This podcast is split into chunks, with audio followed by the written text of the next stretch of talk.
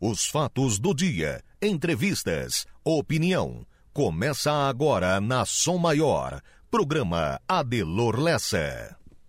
Sejam todos bem-vindos, muito bom dia. Iniciamos a manhã de hoje falando sobre um assunto da temporada de verão. Chega o verão e alguns velhos problemas eles voltam a aparecer, principalmente na região litorânea aqui do estado de Santa Catarina. Perturbação de sossego e veículos na orla. Esses dois fatores eles acabam gerando uma certa insegurança à população e até uma questão de desordem para quem passa pelo local. E todo final de ano, ou todo fim de ano, esses assuntos eles voltam a aparecer.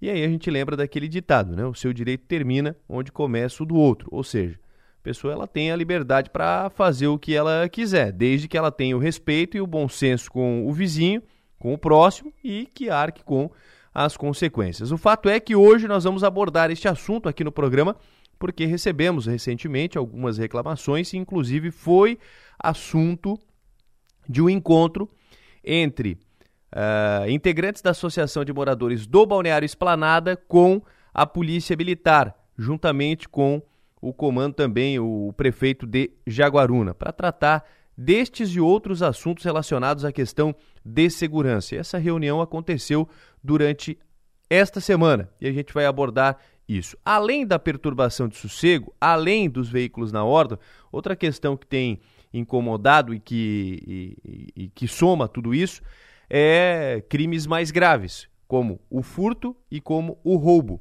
Recentemente, já na semana passada, tivemos o roubo de um veículo no Balneário Esplanada. Ontem, novamente, e a polícia trabalha para coibir. Aí vem aquela questão da insegurança, né? Então, moradores se reuniram, o pessoal da Associação de Moradores do Balneário Esplanada, e solicitaram esta reunião.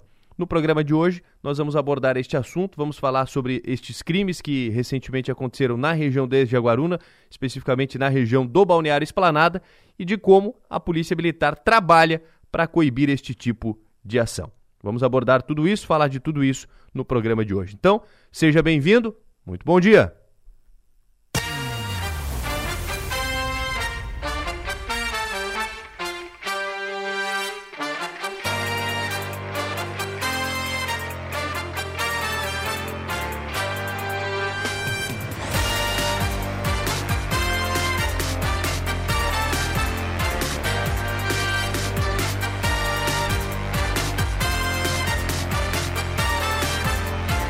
Sete horas e dois minutos, hoje é quarta-feira, 28 de dezembro de 2022.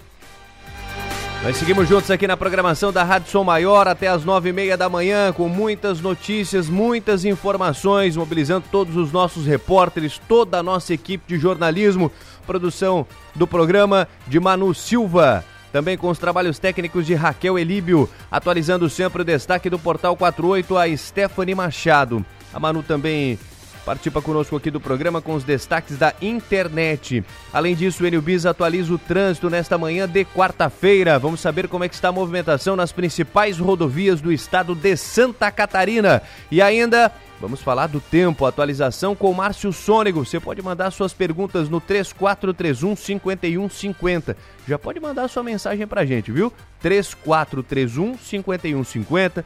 Não só com as perguntas do, do tempo para o Márcio Sônico, mas também sugestões de pautas, possíveis assuntos a serem abordados aqui no nosso programa. Você pode estar encaminhando essa mensagem 3431 5150 é o WhatsApp. Você pode mandar sua mensagem para a gente, vai cair aqui direto no estúdio. Então, Fique à vontade, daqui a pouquinho tem Márcio Sônigo também na programação. E eu sou Rafael Niero, estarei na apresentação do programa durante toda esta semana, mês de janeiro, estaremos juntos aqui nas férias de Adelô Lessa, fazendo companhia, você fazendo companhia para mim aqui no 100,7, esta é a rádio Som Maior, junto com o Portal 48, nós somos Som Maior Comunicação. E você, claro, fique à vontade para participar do nosso programa. 7 horas e 4 minutos. Trazendo mais alguns destaques aqui do programa, além deste assunto de Jaguaruna, que tem incomodado muito a questão dos moradores daquela região, nós vamos falar de política também. Moacir Sopelsa faz um balanço da Lesc, frente à Lesc, expectativa para 2023. Vamos falar sobre o MDB em Santa Catarina. Será o nosso assunto de política com o Piera Bosque e a Maga Estopassoli, a partir das 8 horas da manhã, aqui na programação Som Maior. Ainda recebemos hoje também o Tenente Coronel Mário Luiz da Silva, que é o comandante do 9 Batalhão da Polícia Militar. Chega o final do ano, pessoas buscam o litoral, como falamos agora há pouco. E como é que fica? Quais são as dicas de segurança? Você que vai deixar a sua casa, você que deixa a casa na cidade, vai para a praia. Daqui a pouco também abordamos este assunto aqui no programa. Vamos falar de Florianópolis. Quem vai, vai, vai, passar a virada do ano, vai passar o verão em Florianópolis, hein? A capital é destino aí de muitas e muitas e muitas pessoas, não só aqui de Santa Catarina, mas fora do estado, fora do país. Tem muita gente que vem para curtir o verão em Florianópolis. E como, ah, como que a cidade está preparada, como a cidade se organiza para receber tantos turistas? Será um dos assuntos do nosso programa de hoje também. Vamos conversar com o Vinícius De Luca, que é o Vinícius é superintendente de turismo de Florianópolis. E ainda no programa de hoje fala, vamos abordar o assunto sobre refis. É, vamos falar sobre refis, Secretaria de Finanças de Sara, através do, do, do, do Márcio vai conversar conosco, falar sobre é, o programa de recuperação fiscal que já está acabando, inclusive. 31 de dezembro é o prazo e a gente vai falar mais a respeito disso aqui no programa também, para você saber quais são os meios, como se organizar para fazer isso, enfim, daqui a pouquinho a gente aborda esse assunto também aqui no programa Adelor Lessa.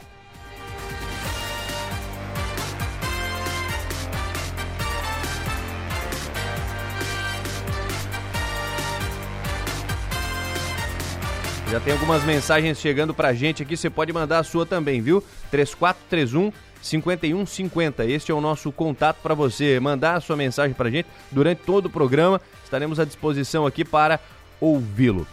Deixa eu mandar um parabéns aqui para os aniversariantes deste dia 28 de dezembro. A Mislane Misa também de aniversário hoje. A Dilson Pedro Tomé. Camila Lima também aniversariando hoje.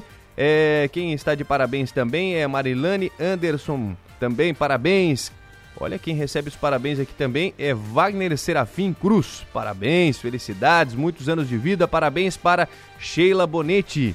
E também um abraço aqui para minha amiga jornalista Carol Carvalho, também aniversariando hoje. Parabéns, felicidades, muitos anos de vida a todos os aniversariantes deste mês de dezembro.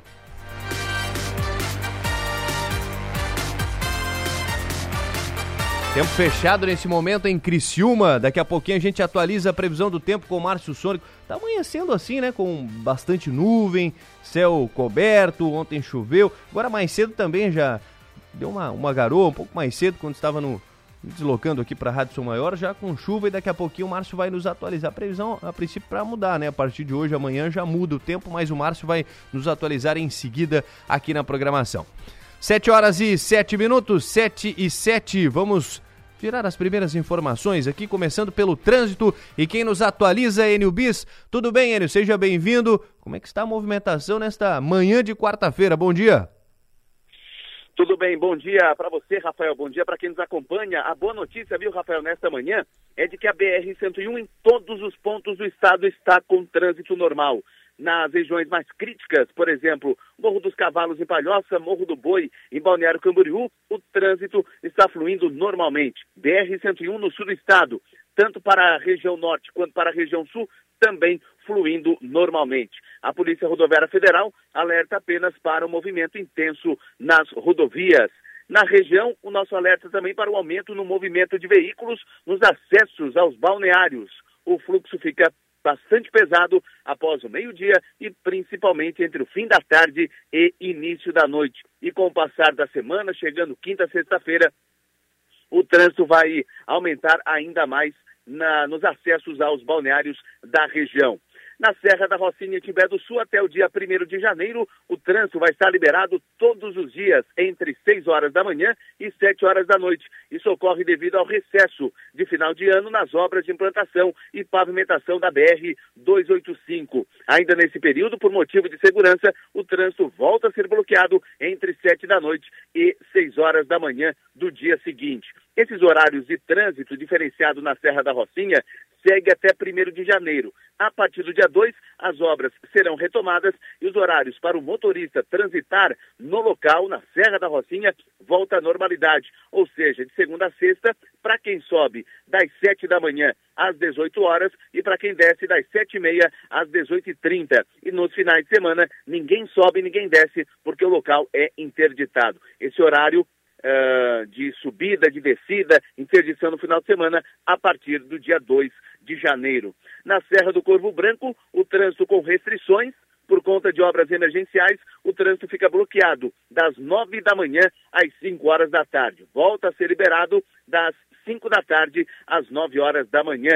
E na Serra do Rio do Rastro não há nenhuma restrição. Trânsito está normal na SC 390 para quem quer se deslocar para a região serrana de Santa Catarina. E para fechar, na BR 376 no Paraná, segue interdição parcial no quilômetro 668 em Guaratuba. Há pontos de retenção no sentido Santa Catarina, há filas neste momento de 10 quilômetros entre Tijucas do Sul e Guaratuba. E no sentido Curitiba, fila de 1 quilômetro no município de Guaratuba.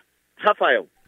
Muito bem, obrigado Enio pela, pela informação, nos atualizando sobre o trânsito. Daqui a pouco o Enio retorna também aqui na programação da Rádio Som Maior. Deixa eu Desejar aqui um feliz aniversário também para Sônia. Sônia, que trabalhou por muito tempo aqui no departamento de marketing do Angelone. Ela reside em Florianópolis, está de aniversário hoje. Quem nos passa a mensagem aqui é o nosso amigo José Paulo Búrigo. Obrigado, viu, José? Parabéns para a Sônia aqui, aniversariante de hoje. 7 horas e 11 minutos, 7 e 11. Dando sequência ao programa, vamos atualizar a previsão do tempo. Alô, seu Márcio Sônico, seja bem-vindo. Bom dia, Márcio. Alô, Rafael Neiro, oficial Ração Maior, muito bom dia a todos. Muito bem, mas fechado o tempo em Criciúma hoje, bastante nuvem, como é que vai ficar, como é que vai ser o dia hoje aqui na, na região? É, o tempo começa nublado, com aberturas de sol pela região, né? Tem alguns locais com abertura de sol, agora cedo o nosso ouvinte Dalcione Monteiro, lá da Serra da Pedra, ele anunciando que está com um tempo bom lá para o Jacinto Machado, agora cedo, mas eu disse, olha, mas a tendência é que ainda chova hoje até uma da tarde até duas da tarde.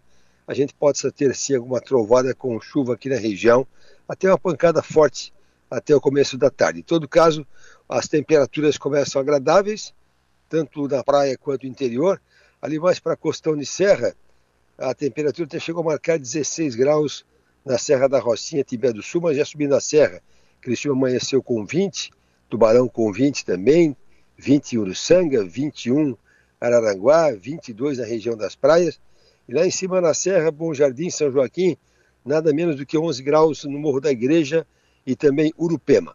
Tivemos alguma chuva na noite passada, né, até agora, começo da madrugada, e pelo sul do Brasil tivemos alguns locais com chuva até intensa, inclusive ali teve até ventania ali no Paraná, agora nessa, nessa noite passada, mas nós aqui sul do estado passamos a noite tranquila, o farol de Santa Marta teve agora um vento um pouco mais forte no nordestão, agora às 6 da manhã, chegou até 61 por hora no nordestão ali, mas aquele vento constante.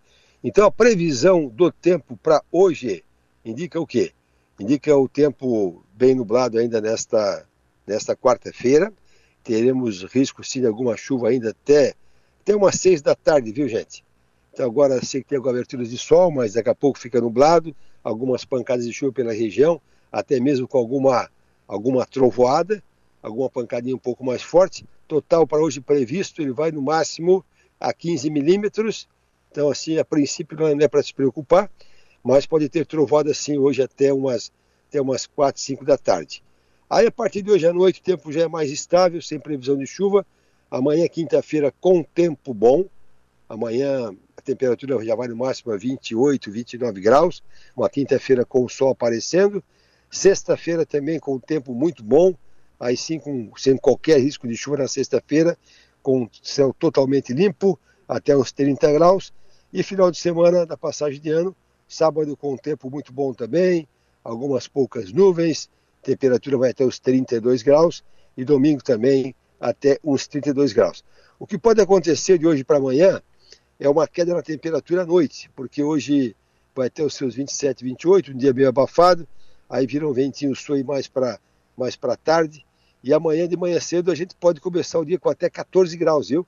Então, uma quinta-feira que o tempo já melhora, mas amanhece friozinho. E na sexta-feira também amanhece friozinho, com 15, 16 graus. E o final de semana também, apesar de esquentar bem nas tardes de sábado e domingo, mas amanhece com 17, 18 graus no sábado e com 18 graus domingo.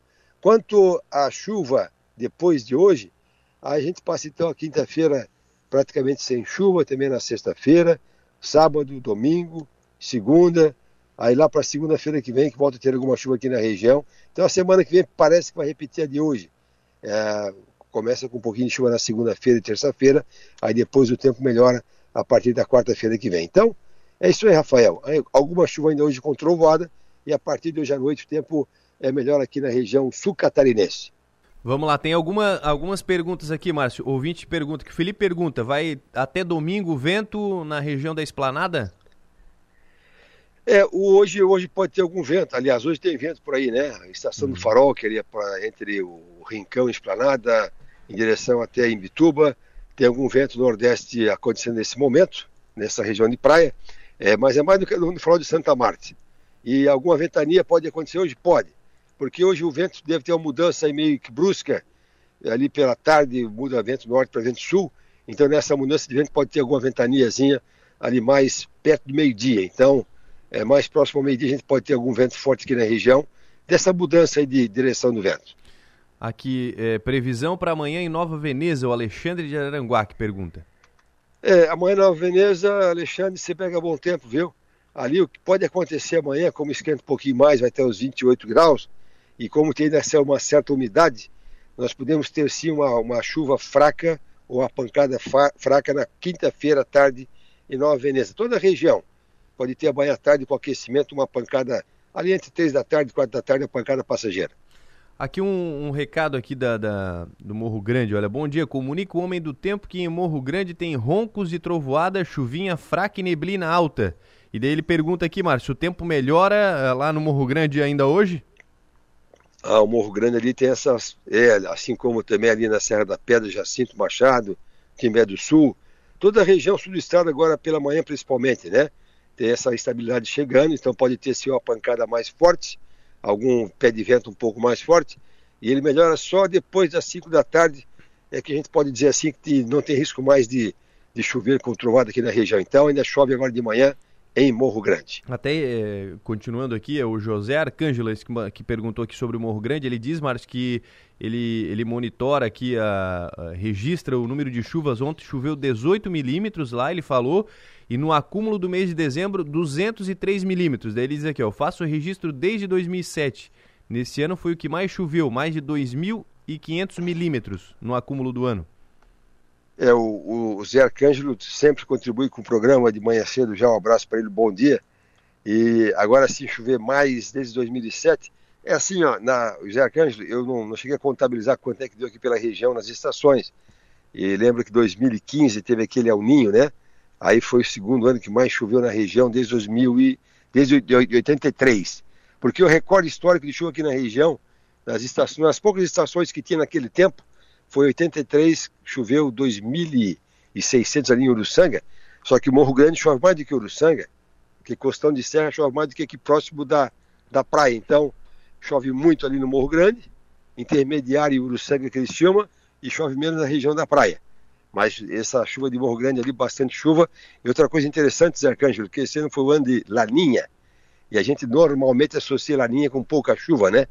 Aí foi um ano totalmente atípico, deu Laninha, o ano foi frio, ali de maio, junho, julho, até agora está sendo frio, não, não, não está esquentando tanto, mas a chuva foi maior do que o esperado. Aqui mais uma pergunta. Bom dia, aqui é o Marcelo Nova Veneza. Queria saber com o Márcio Sônego se vai dar muita chuva e raios hoje. Sim, hoje tem risco sim. Ah, já tivemos ali uma, algum, algum evento aí pelo norte do estado, oeste catarinense, alguma coisa pontual, de alguma ventania, alguma trovoada. Então hoje podemos ter sim até o meio da tarde algum pé de vento aí pela região e também alguma trovoada com raio. Também pergunta aqui da, da é, pergunta chegando aqui. Bom dia, previsão do tempo hoje em Torres e Capão da Canoa. É, ali para o Rio Grande do Sul, ali para Torres também, viu? Ainda pode ter alguma coisinha acontecendo hoje, ainda pode ter sim alguma coisa acontecendo hoje. E para Capão da Canoa, pela imagem de radar que eu tenho aqui, já está chovendo agora em Capão da Canoa. Então, também hoje, na litoral norte do Rio Grande do Sul, eles podem ter sim alguma trovada, inclusive tem aqui uma, um aviso do Instituto Nacional de Meteorologia, o nordeste do Rio Grande do Sul e Santa Catarina como um todo, hoje, agora pela manhã até começo da tarde, podemos ter algumas, algumas trovadas, algum vento, alguma chuva instantânea um pouco mais forte. Ô Márcio, é, para fechar aqui então, essa, essa chuva que tem programada para hoje aí, preocupa é, em algum aspecto as cidades aqui do estado de Santa Catarina ou vai ser tranquilo, passageiro, coisa passageira? Não, assim, o, o volume médio esperado é 15 milímetros, sabe? Mas aí sabe como é que é? Pode escapar algum local, uma chuvinha um pouco mais forte, algum granizo inclusive, né? Ontem, por exemplo, o colega nosso da EPAG de Videira mandou a fotografia do parreiral da Estação Experimental de Videira debulhado pelo granizo. Então, a uva agora é época quase já de colher uva, né? Aliás, ali o colega Dela Bruna em Uruçanga já colheu uva Niágara rosa para o comércio agora em dezembro. Então já tem uva madura para colher para o comércio. Então, se acontecer, pode acontecer sim algum granizo localizado hoje, agora pela manhã até umas três da tarde, algum pé de vento. Então, isso inclui desde praia até, até, até a costão de serra até a serra também. Então, hoje é o dia que pode acontecer alguma algum temporal pela região, amanhã já é mais tranquilo. Muito bem. Márcio, obrigado, viu, pelas informações. Uma boa quarta-feira e até daqui a pouco. Eu queria dar um bom dia para a Janine, que é da Sorvetes Esquimó. Eles têm uma preocupação muito grande também com o tempo. Até ontem eu conversei com ela, ela disse, olha, Márcio, caiu um pouco a venda de sorvete, que o tempo não está ajudando. Aí falei assim, não, mas fica tranquilo que de quarta-feira, de quinta-feira em diante, o tempo fica melhor e o pessoal vai, vai tomar mais sorvete pela região. Tá? Então, bom dia para todos e até mais tarde. Previsão do tempo. Oferecimento. Instituto Imas. IH Serve. Romance que não acaba na venda. 7 horas e 21 minutos. Vamos saber o que é destaque no Portal 48 também. Stephanie Machado, seja bem-vinda. Boa quarta-feira. Bom dia, Stephanie. Bom dia, Rafael. Bom dia aos ouvintes. O Ministério da Saúde vai liberar nos próximos dias a autorização para a vacinação de crianças de seis meses a quatro anos com o imunizante da Pfizer contra a Covid-19. Até então, o governo federal havia distribuído as primeiras doses apenas para as crianças de seis meses a dois anos e onze meses que tivessem alguma comorbidade. De acordo com a pasta, a recomendação passará a valer a partir da publicação do parecer técnico da Comissão Nacional de Incorporação e Tecnologias do, Sul, do SUS e também é, de uma portaria da Secretaria de Ciência, Tecnologia e Insumos Estratégicos do Ministério. E mudando de assunto, um homem foi detido por descumprir uma medida protetiva de urgência na noite de ontem em Tubarão. Por volta das 11 horas da noite, ele foi até a residência da sua ex-companheira no bairro Monte Castelo e a vítima acionou a polícia militar.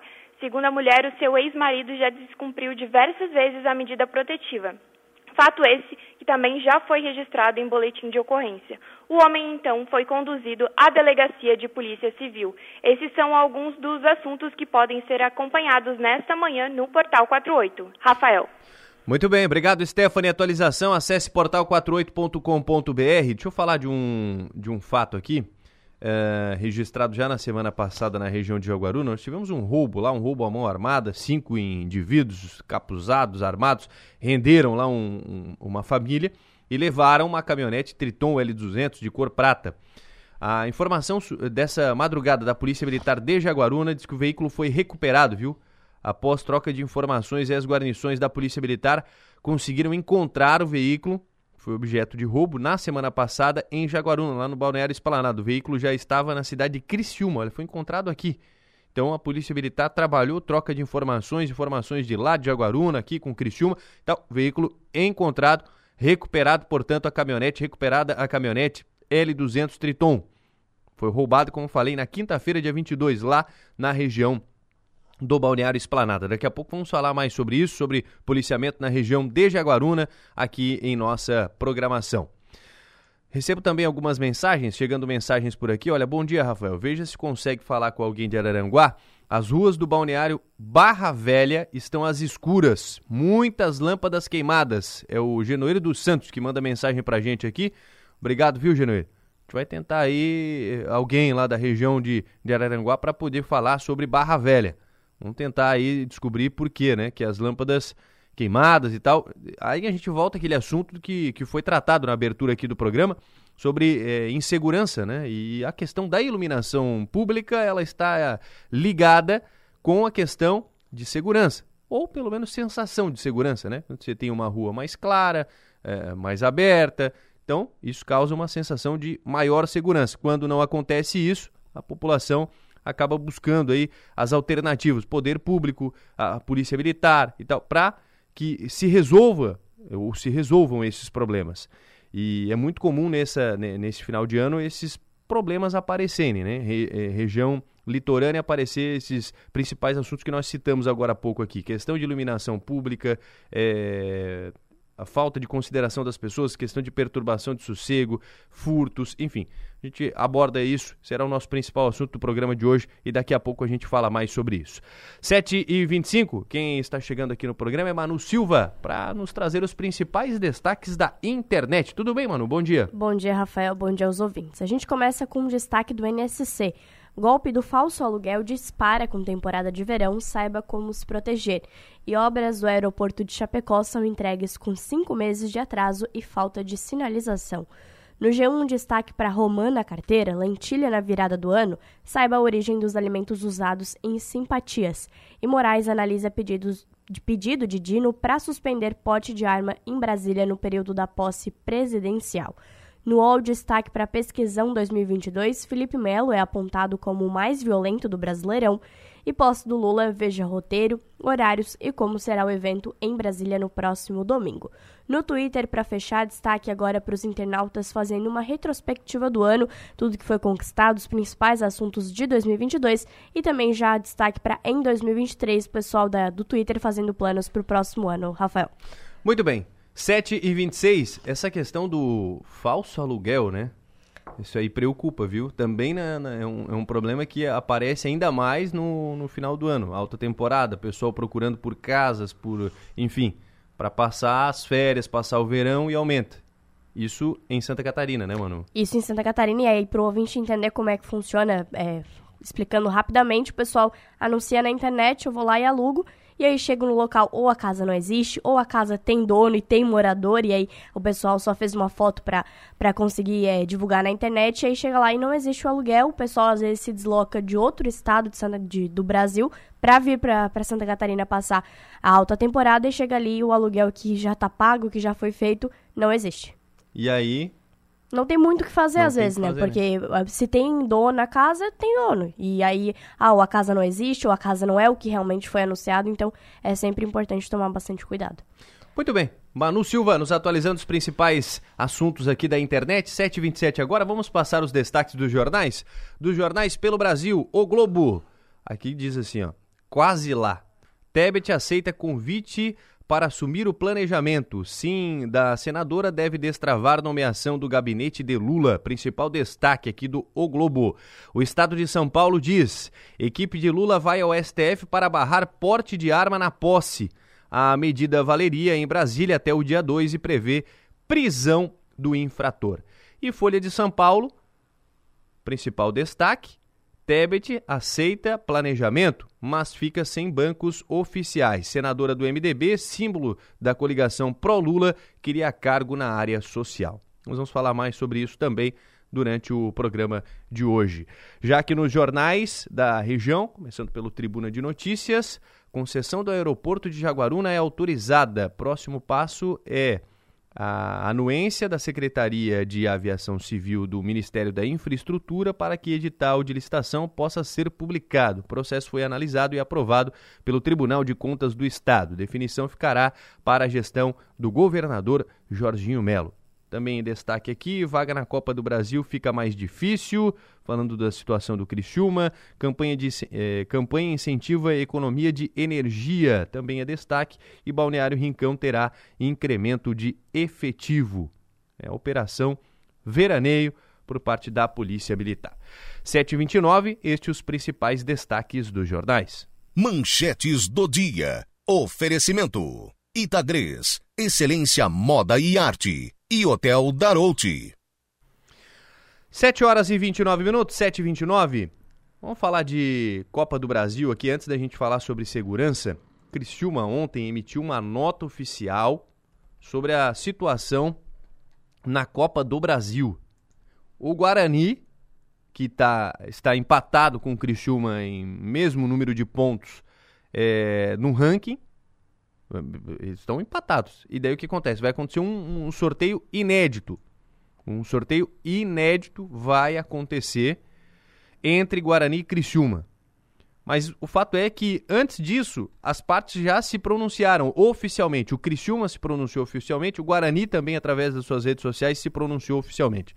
A nota aqui do Criciúma diz o seguinte: Criciúma Esporte Clube reafirma a sua legitimidade na classificação via ranking nacional de clubes para a disputa da Copa do Brasil em 2023. O clube reitera o inconformismo com a possibilidade de decisão via sorteio e reforça a atuação e vigilância constante para que os resultados obtidos legalmente dentro de campo, acarretando a, a pontuação atingida no ano de 2022, sejam respeitados. Nesse sentido, o clube vem a público informar que irá lutar e não medirá esforços para que se faça valer o seu direito conquistado na defesa de seus legítimos interesses.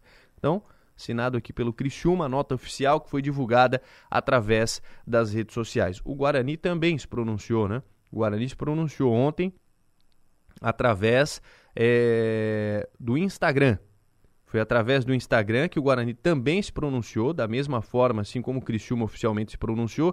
E a do Guarani diz o seguinte: nota oficial, começa assim, nota oficial, vaga na Copa do Brasil. O Guarani Futebol Clube informa que irá jogar a Copa do Brasil de 2023. Durante a temporada de 2022, o Guarani garantiu no campo a sua vaga para a competição, tanto pelo Campeonato Paulista, terminando em sétimo lugar, como também pelo ranking da CBF. Acreditamos que haja um bom senso das entidades, daí diz aqui é, CBF, Confederação Brasileira de Futebol, e a Federação Paulista de Futebol, para solucionar essa questão. Por fim, o Guarani não medirá esforços para garantir o direito à sua vaga na Copa do Brasil, conquistada dentro de campo. Então, os dois clubes se pronunciaram através de notas oficiais. Essas notas foram publicadas ontem, durante a tarde. Então, nota oficial, portanto, aqui de Criciúma e também do Guarani. Vai ter muita história ainda, vai ter muita água para rolar nessa situação envolvendo Criciúma e Guarani. Vamos aguardar os próximos desfechos aí dessa situação. 7h38, nós vamos, ah, inclusive, falar mais sobre este assunto ainda hoje dentro do programa Som Maior Esportes. Vamos estar novamente lá no Balneário Rincão, no nosso estúdio, no Som Maior Esportes, com Alex Maranhão e mais nossos convidados, para falar mais de Criciúma e Guarani, sobre essa situação na Copa do Brasil. Mudando de assunto, vamos falar de segurança agora. Vamos falar sobre a questão do Balneário Esplanada principalmente Balneário Esplanada, mas num total, falando de Jaguaruna. Converso a partir de agora com o Tenente Douglas Tadros, que é comandante daquele batalhão, corresponde aí pela, também pela cidade de Jaguaruna, para falar sobre policiamento e também sobre Operação Veraneio. Tenente Tadros, seja bem-vindo ao nosso programa, bom dia. Bom dia, Rafael, bom dia aos ouvintes da Rádio Som Maior, prazer estar falando com vocês aqui é, sou Tenente Tados, para quem não conhece, comandante do, do, da PM de Jaguaruna, Sangão e 3 de Maio. Estamos aí à disposição para trazer algumas informações. Bom, prazer recebê-lo também, Tenente, aqui no nosso programa. Como é que está a preparação, operação veraneio? A gente sabe que chega essa, essa época do ano, principalmente agora, pós-Natal, entre Natal e primeiro do ano, aumenta muito o número de pessoas na região aí de Jaguaruna. Como é que fica o policiamento? Então, já tradicionalmente, né, nós também aguardamos ansiosos pelo reforço de efetivo, até por causa da necessidade, né, há um incremento muito grande de pessoas vindo é, de cidades como Uruçanga, Braço do Norte, Tubarão, Criciúma, aqui para nossa região, é, em razão dos atrativos da praia, né, Operação Veraneio, Operação dos, nos nossos balneários. Então é com muita expectativa que a gente vai iniciar mais uma Operação Veraneio, é, a Operação Veraneio que, que conta com uma característica é, especial esse ano, né, que a gente tem visto aí um aumento da criminalidade é, geral né, em todas as nossas regiões, então a gente vem com, com esse efetivo para fazer frente a, esse, a essa escalada da violência e poder permitir né, que o cidadão consiga vir para a praia com mais tranquilidade, que possa aproveitar esse final de ano. É, qual é a porcentagem de aumento de, do, do reforço para essa época do ano aí na região de Jaguaruna? O que, que nós trabalhamos? Nós trabalhamos com o policiamento, né? Nossa, a minha intenção como comandante aqui, eu sempre peço aos meus comandantes que me mandem o efetivo necessário é, para o policiamento 24 horas nos principais balneários, Esplanada, Campo Bom, Arroio Corrente e Camacho. É, nesse ano nós tivemos mais dificuldade por não ter nenhuma escola de formação em andamento, mas na medida do, das possibilidades aqui da região, nos foi entregue um efetivo é, adequado, né? E a gente vai conseguir suprir essa, essa necessidade. Teremos os policiamentos é, nos períodos mais importantes nesses quatro balneários e eles, claro, né, atendem todas as regiões. Os, os pequenos balneários ali que ficam próximos a estes, né, que muitas vezes utilizam ali o mercado desses, é, também vão ser é, visitados pelas nossas rondas, né, as rondas policiais, e nós vamos seguir o mesmo, o mesmo plano que foi feito no ano passado, né, que deu muito certo, nós não tivemos ocorrências de roubo é, à mão armada durante a Operação Veraneio do ano passado. Tivemos alguns furtos, é verdade, mas conseguimos atingir essa meta. Esse ano já enfrentamos algumas dificuldades, como eu disse, né, o incremento da criminalidade é notório. Pois é, começou, começou diferente então do, do ano passado, inclusive teve registros aí de ocorrências mais graves também né, nessa região, Tenente? Sim, como um todo, Rafael. Como um todo, nós temos notado que alguma, algumas investidas da criminalidade é, nas nossas cidades, inclusive nas cidades grandes, né, nós temos observado isso. E, e, é uma, uma modalidade de crime diferente, né, porque algumas, alguns criminosos acabam sendo presos são presos, por exemplo, em Tubarão e são oriundos de Criciúma. Eles acabam saindo da cidade deles para cometer delitos em outras cidades, é, até porque é, talvez nas cidades deles, pelo bom serviço prestado pela Polícia Militar, já são conhecidos das guarnições e não conseguem ter êxito ou rapidamente são capturados. Então eles estão eles estão migrando, né? É uma criminalidade meio nômade. Perfeito. É, a questão da, da, Você falou questão de, de crimes mais graves que, que foram registrados agora, é, mas teve muitos ou, ou, não? Foi um fato isolado, tenente, na região? Assim, é, um, um crime para mim, para nós aqui, já é muito, né? Sim. Mas, assim, trazendo em dados, nós tivemos um, um roubo é, à mão armada na esplanada no dia de ontem, né? Eles levaram um veículo e também tivemos na semana passada um crime muito semelhante também de roubo com utilização de armas de uma L200 Triton é, chama atenção pela, por ser recorrente uhum. e, a, e nós vemos que em outras cidades próximas também está acontecendo. Então, isso nos leva a crer, claro que a gente vai fazer isso uma análise mais técnica e vai repassar também para os órgãos de investigação, como a Polícia Civil, né, nossos parceiros. É, a gente faz essa troca de informação, mas é se, se, parece uma quadrilha atuando aqui na região, não só na região da Esplanada, como na região de Tubarão, Rincão, Içara. Então a gente tem observado é, esse tipo de ocorrência. Mas respondendo a tua pergunta, pontualmente tivemos essas duas ocorrências que nos chamaram muita atenção. E também tivemos a prisão de um de um líder de uma de uma de um grupo criminoso, vamos dizer assim, aqui na esplanada pelas nossas guarnições no período da tarde. É, ele foi identificado e foi abordado e estava com mandado de prisão já em aberto, né? É um rapaz de um, de um crime, é, de uma organização criminosa responsável por crimes bem fortes. Acredito que um até em Uruçanga, de uma relojoaria. Então, assim, a, a gente nota que, além deles virem para praticar aqui, crimes, também a importância do policiamento aqui na área de Balneário é porque a gente acaba encontrando criminosos que vêm passar férias também. Então eles acabam sendo presos aqui. Por isso lutamos tanto pelo reforço do efetivo nesse período. O, Tenente, traz mais, mais detalhes dessa, dessa ocorrência. Quando é que ocorreu essa, essa prisão aí que você falou é, de, desses é, criminosos aí na região?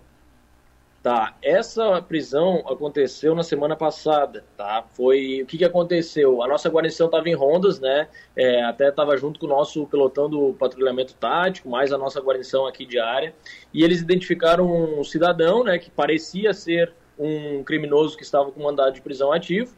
Foi feita a abordagem dentro do padrão nosso, né? Padrão aquele de segurança feito a revista, constatado pelo, pelo nome é, que havia então um mandado de prisão em aberto. Essa informação já estava nos grupos policiais, né, que esse cidadão é, estava com esse mandado de prisão. E aí, claro, ele foi conduzido então para o presídio, foi apresentado. É uma, uma investigação muito bem feita lá pelo pessoal de Imbituba, inclusive, né? Sim. É uma parceria forte da Polícia Militar e da Polícia Civil lá. E logrou êxito encontrar que era um cidadão que ele estava foragido, mas as polícias estavam observando porque eh, salvo engano, ele tinha cometido, ou é acusado, né, de ter cometido um crime eh, num posto de gasolina, que levou uma quantia relevante em dinheiro já na cidade de Imbituba, e, tal, e um latrocínio, que é um roubo seguido de morte, né, ou uma tentativa de morte, é, numa cidade aqui do interior. Não sei te precisar, mas salvo engano foi em Uruçanga. Uhum. Bom, é, então, é, prisão que ocorreu aí recentemente. Agora, é, mudando ainda de assunto, mas falando dessa região litorânea principalmente, como é que está a questão da perturbação de sossego, Tenente, nessa, nessa região? Tem incomodado muito? Vocês têm sido muito acionados por conta desse tipo de, é, de fato? Sem dúvida, o maior número de ocorrências geradas é a perturbação de sossego.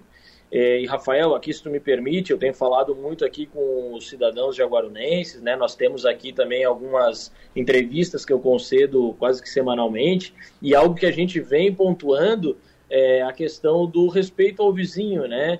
É, eu estou indo para a praia para me divertir, eu gosto de ouvir uma música, tudo bem, mas eu, eu gosto de ouvir aquela música. Talvez o meu vizinho goste de ouvir outro tipo de música ou não queira ouvir nenhum tipo de música. Então, aquele, aquela educação, a, as regras de convivência elas têm que ser é, exaltadas, né? Porque hoje mesmo ainda recebi uma mensagem de uma senhora, 94 anos, ela disse: Meu Deus, a praia que era para ser um paraíso, eu não consigo, porque o meu vizinho decidiu que ele quer ouvir a música no último volume e às vezes entra a noite adentro. Então é uma dificuldade. É, confesso para ti que a nossa missão como policial militar, claro que a gente vai lá, vai atuar, mas deveria ser é, empenhar esforços contra o crime, né? E não contra um cidadão de bem que está tendo uma conduta é, antissocial, ali uma conduta não educada, vamos dizer assim. Então a gente pede essa colaboração das pessoas. Falem com seus filhos, falem com seus maridos, falem com os, as pessoas que vocês têm esse contato curtam, escutem o som, mas também tem uma hora que o vizinho vai se sentir incomodado. Isso é normal, né? Quem não teve um momento que quis dormir e o vizinho estava com o som ali alto, pô, tomara que acabe logo. E às vezes entra a noite adentro, uma, duas, três, quatro horas da manhã. Então, assim, respondendo a tua pergunta também, é, é sim a maior das demandas, é uma, uma ocorrência complicada, nós acabamos tendo muitas das vezes que conduzir as pessoas, cidadãos de bens, que estão se divertindo, mas não, não acabam não sabendo se divertir e ultrapassam todos os limites. Bom, é, essa situação é, é, é, recorrente, eu acho que todo ano, né? Mas é, teve, você percebeu que teve aumento de repente nesse ano em comparação com o ano passado, Tenente? Já que você está aí já no comando à frente da polícia, esteve já no ano passado comandando aí a, a Polícia Militar também de Jaguaruna? Assim, nesse primeiro momento, como eu te disse, faz dois dias que iniciou a Operação Veraneio, é, nós notamos as ocorrências, principalmente no período noturno, Sim. mas ainda não foi feito, porque é muito pouco, é pouco tempo, tempo, não né? foi feito um estudo é, comparativo, tá? Mas acredito que ali com uma semana, dez dias, a gente vai ter esse dado assim, ó, aumentou ou diminuiu. O que, que nós é, observamos, né? É que muitas das pessoas que vêm para, para as praias é, acabam tendo uma atitude que acho que vai acabar amanhã, mas a praia ela vai se estender, né? E, e, as pessoas que muitas das pessoas também que estão aqui são moradores, né? Então a gente pede mais uma vez essa convivência, essa boa regra de convivência, essa empatia, né? Empatia com os seus vizinhos. Tenente, eu lembro que também outra situação que preocupava durante o final do ano, essa temporada de verão, era a questão de veículos na orla. Como é que está sendo administrada essa situação nesse ano, nessa temporada? Então, Rafael, como eu falei ali no início da minha, da minha colocação, é, as minhas premissas do ano passado não mudaram para este ano, principalmente porque no ano passado nós tivemos uma veraneio exitosa. E quais são essas premissas, para ficar claro? Controles de entrada, então é, a população vai começar a notar é, a partir de hoje, é, vai começar a notar uma, a, constantemente nas entradas das cidades uma viatura fazendo abordagens, verificando veículos, verificando pessoas, é, verificando cargas eventualmente, né? Por que isso? Porque ali entra o, a pessoa com mandado de prisão ativo, ali entra a droga, ali entra a arma, ali entra o estuprador, ali entra o assaltante. Então ali a gente já faz a primeira barreira. Bom, Então a gente já sabe quem está entrando.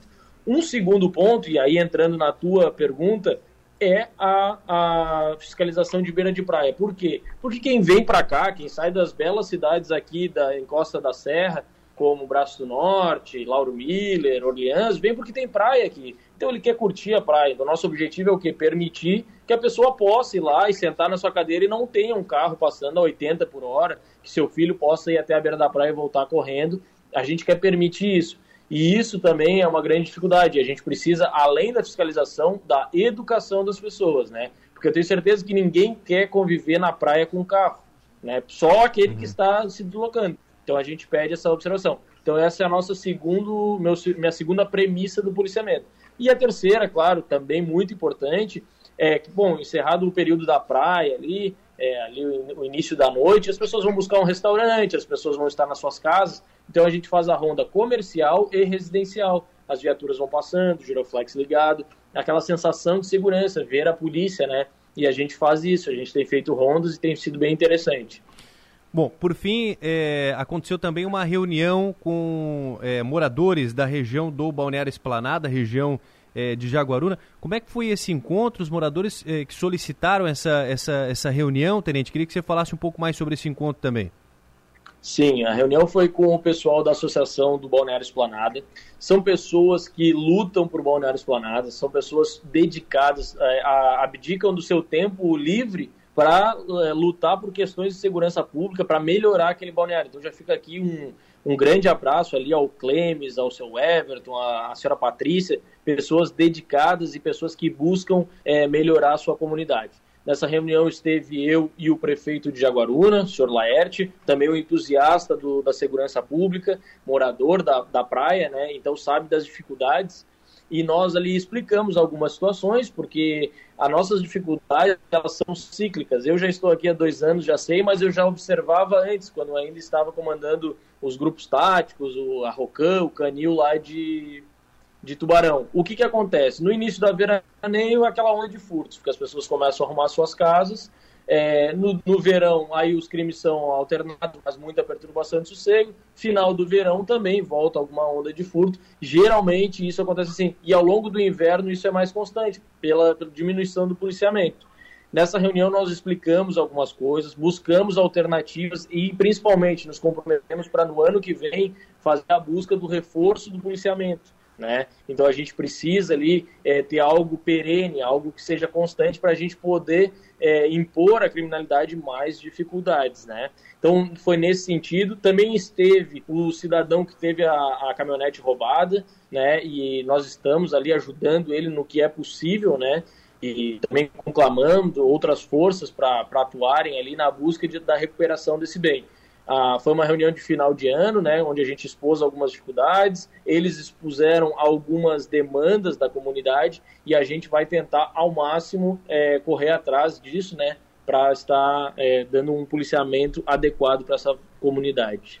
Pois é, então, situação também do Balneário Esplanada. A gente sabe da, da luta que é aí, tanto é, da, da, parte da comunidade quanto também da, da Polícia Militar, né? Um litoral muito extenso aí que, pertence a Jaguaruna, né? Por isso das dificuldades também, né, Tenente?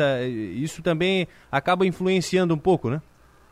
Ah, influenciando muito, Rafael. Fosse perfeito. Nós temos o maior município da região sul de Santa Catarina, né? 37 quilômetros de praia, 19 balneários, 320 mil quilômetros quadrados. Então, é, seria o policiamento necessário de uma grande cidade, né? E nós ainda trabalhamos com o policiamento de uma cidade mais do interior.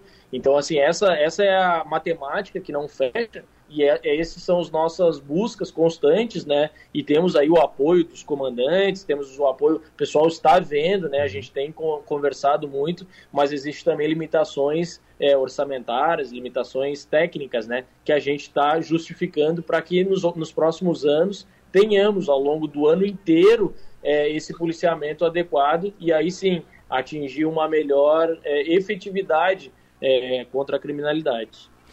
Perfeito. Tenente Tadros, muito obrigado, viu, pela atenção aqui com a Rádio Sou Maior. Desejar um bom trabalho aí para você, toda a equipe nessa, nessa operação Veraneio. Grande abraço, bom trabalho. Eu que agradeço, Rafael. Nós estamos à disposição. é, o que eu falei lá na reunião e, e falo agora publicamente, né? É, pode ter certeza que não só eu, na qualidade de comandante, mas os aqui de Jaguaruna é, fazem um esforço é, tremendo para fazer a segurança pública. Então nós, nós estaremos aí no front lutando por, por Jaguaruna, tá? Pode ter certeza. Com certeza. Tenente Douglas Tadros, comandante da Polícia Militar, respondendo pela, pela região de Jaguaruna também, cidade de Jaguaruna, foi o nosso foco, foi uh, o principal assunto da nossa entrevista, então o trabalho que vem sendo desenvolvido, começando, começou ontem já a Operação Veraneio, e hoje o pessoal já, já vai começar a perceber um número maior de policiais, número maior de viaturas, cresce o efetivo lá naquela região também. 7 horas e 49 minutos, 7h49, dando sequência aqui ao programa, é, nós vamos para o intervalo. Na volta, vamos falar de política. Mas antes de eu, de eu chamar o intervalo aqui, é, só trago uma, uma situação agora de agora a pouco, é, de que tivemos um veículo sendo recuperado em Criciúma. É, o veículo que foi. É, dessa ocorrência que nós conversamos agora com o tenente Tadros, que aconteceu na semana passada, quinta-feira, um roubo à mão armada, levar o veículo, uma caminhonete, né, uma L200, ela foi encontrada na cidade de Criciúma, pelas guarnições de Criciúma, né? Aconteceu aí, portanto, recuperação deste veículo. Então, trabalho sendo feito e o veículo recuperado. Vamos para o intervalo? Na volta, falamos de política. Estamos de volta às 7 horas e 56 minutos. Recebo aqui mensagens dos ouvintes. Você pode mandar sua mensagem também, viu? 3431 5150. Você pode mandar sua mensagem para a gente e, e manda sua solicitação. Enfim, tem questão aqui sobre iluminação pública. Já já a gente fala mais sobre isso no programa. Antes, vamos falar de política recebendo aqui Maga Estopassoli, nosso estúdio. Tudo bem, Maga? Bom dia. Tudo bem, bom dia. Bom dia, Rafael, Piara, os nossos ouvintes e também ao nosso é, catarinense, nosso conterrâneo Odair Tramontim, que está na linha com a gente. Também. O Piara, seja bem-vindo, tudo bem? Bom dia. Bom dia, Rafael. Bom dia, Maga. Bom dia, bom dia, promotor Tramontim. Bom dia a todo, todo mundo que e região. Receber também o Daí Tramontim, foi candidato aqui ao governo do estado de Santa Catarina pelo Partido Novo. Tudo bem, Odair? Seja bem-vindo ao nosso programa. Obrigado pela atenção com a Rádio São Maior. Bom dia. Muito bom dia, Rafael. Bom dia a todos os demais apresentadores, aos ouvintes. É um prazer enorme voltar aí a São Maior. Odair, a gente acompanhou a trajetória do Partido Novo, a sua trajetória à frente do Partido Novo nessa campanha, nessa eleição, quando o senhor foi candidato a governador aqui em Santa Catarina. Eu queria ouvi-lo é, sobre isso, uma avaliação que o senhor faz sobre esse, sobre esse momento da sua vida. A avaliação é, é extremamente positiva, tanto do ponto de pessoal quanto do ponto de vista partidário. Uh, o resultado não foi aquele que nós imaginávamos, a gente sabia das dificuldades, mas é, assim como os demais candidatos, nós fomos atingidos por essa é, verticalização que se imaginava fosse um pouco menor que 2018 e se percebeu, se constatou, vocês que são analistas devem ter falado sobre isso, e que ela foi muito maior que 2018. Então, na verdade, é, aconteceu aquilo que eu achei que não fosse acontecer aqui no Estado, que fosse a presidencialização da eleição estadual. Né? Não estou aqui é, justificando uma coisa ou outra, mas é apenas a avaliação.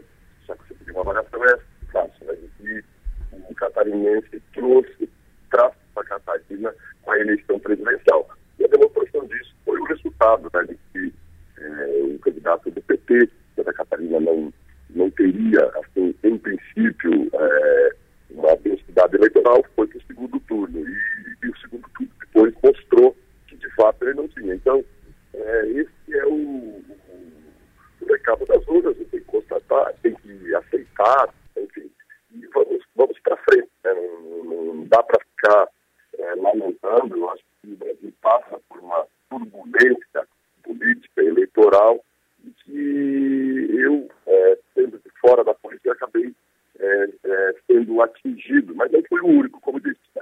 Estou muito bem, né? falei intensamente na campanha de que a minha participação era de é, um veiculador de novas ideias, da política de jeito diferente. Acho que consegui, é, conseguimos manter aqui em Santa Catarina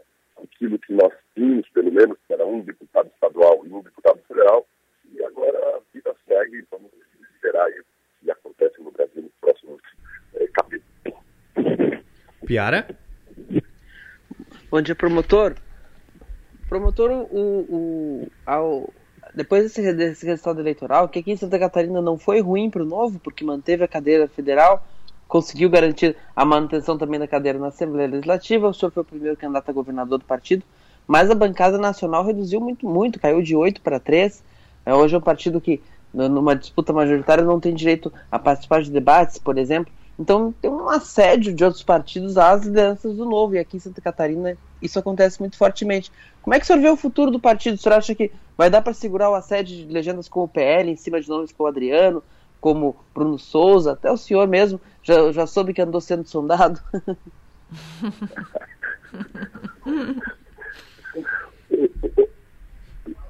o Piara, olha só, eu, é, por uma questão é, jurídica, né, eu, é, como decidi, por enquanto, voltar ao Ministério Público, eu, inclusive, me desfilei do partido. Né? Eu, eu, no momento, eu não estou mais filiado porque é uma proibição legal que não permite que o promotor de justiça, é, que, no meu caso, que eu tenho uma peculiaridade, como eu entrei no Ministério Público em 88, eu posso disputar a eleição, mas só posso ficar filiado é, durante a campanha. Né? E foi o que eu fiz. No dia seguinte à campanha, eu me desfiliei e voltei ao Ministério Público. Estou com um projeto de me aposentar nesse ano, quando completar 35 anos, e aí eu vou é, avaliar se eu sigo na vida, na vida pública ou não sigo.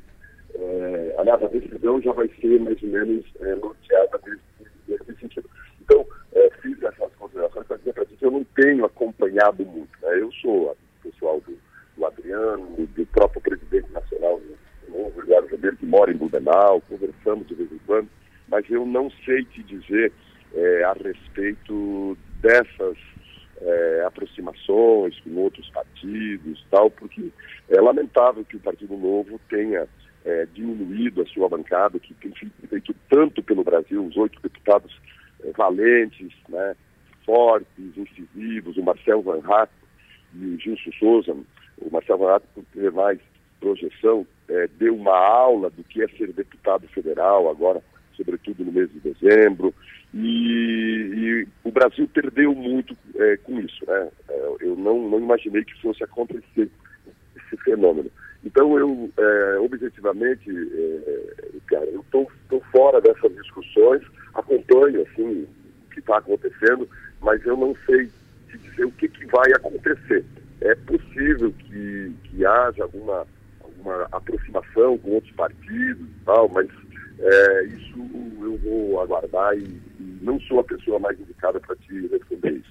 Para a gente encerrar, promotor, o senhor mencionou que não está afiliado, né, por conta das suas atividades, que deve voltar em 2023, mas o senhor considera é, que, que há uma possibilidade de voltar à vida pública, de novamente ser candidato, enfim, de, de voltar à vida pública? Sim, eu considero. É, sendo bem sincero para ti, é, eu estou me, me organizando, me programando, é, nesse sentido. Né? Eu tenho que resolver essa questão pessoal, funcional. Afinal de contas, romper um vínculo de 35 anos numa instituição é, como o Ministério Público, o trabalho que eu sempre fiz, a dedicação, é, é, a, minha, a minha razão de ser, assim, do ponto de vista profissional. Então, eu preciso é, trabalhar isso, mas já estou bastante adiantado essa, a, na, nessa questão interna. Né? E uhum. aí a, a, possibilidade que eu tenho, né, o resultado da eleição deixou bem claro isso, é disputar a prefeitura de Blumenau. Né? Eu fiz uma votação bem expressiva lá na, na, na cidade, é, só para você, você deve ter acompanhado, mas eu, eu praticamente empatei, por exemplo, com o atual governador Carlos Moisés, com a máquina, com o prefeito de Blumenau apoiando e tal. Então, as lideranças de Blumenau têm me procurado, as pessoas têm me procurado para conversar a respeito disso. Como eu acho que ainda é cedo, né, tem que esperar é, baixar um pouco a poeira, eu não tenho levado adiante. Mas do ponto de vista partidário, já fui é, é, formalmente convidado pelas direções partidárias estadual, municipal e até nacional para continuar no projeto. Então, estou avaliando com muito carinho, vou esperar isso encerrar é, é, esses festejos de final de ano, vou fazer uma viagem de férias para descansar um pouco. E como é, sempre se diz, depois do carnaval, daí eu vou é, é, pegar um, um período para fazer essas interlocuções e aí tomar uma decisão já mais é, é, firme, assim, um pouco mais é, consistente para dizer, ó, estou uh, saindo do Ministério Público, vou me dedicar a, a, uma eventual campanha e esse é o, é o que eu tenho, é isso que eu tenho para te dizer no momento.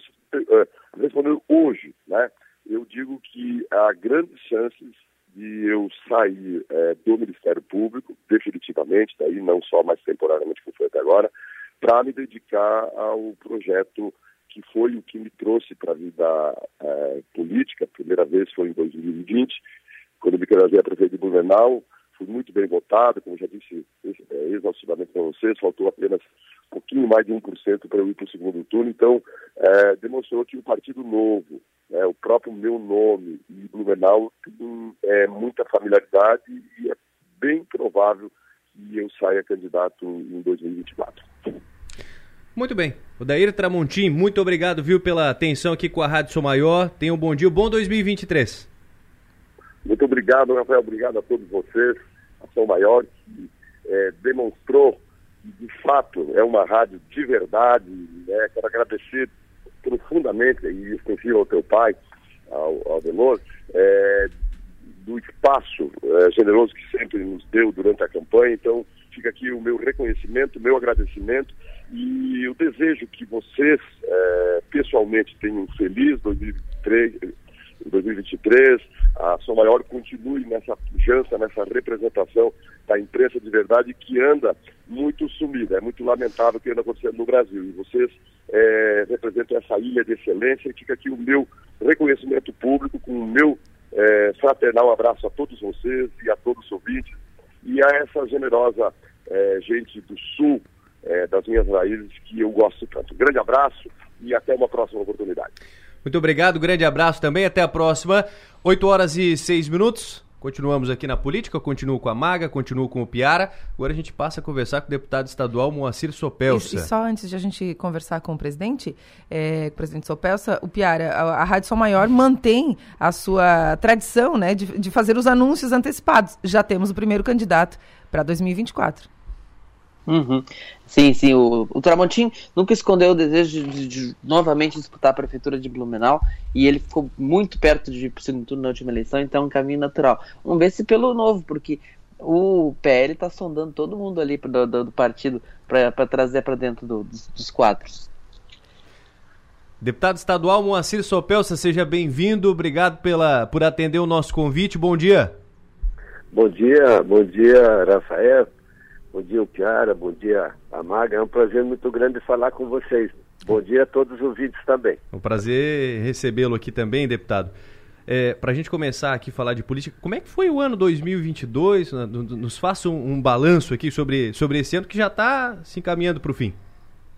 Exatamente, Rafael. Você sabe que é, 2022 foi um ano que ainda a gente estava é, convivendo com a pandemia, né? É, um ano de um ano de eleição, mas a Assembleia Legislativa eu te diria que fez a, a parte dela, né?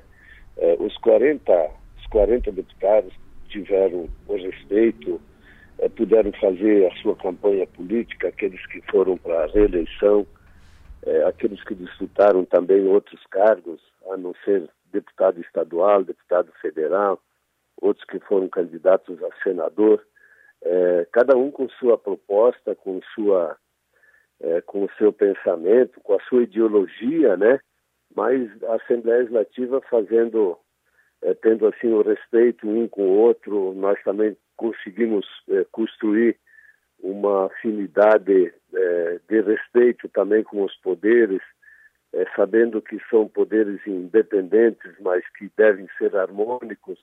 Acredito que foi um ano um ano de um bom trabalho, com muitos projetos, com muitas leis.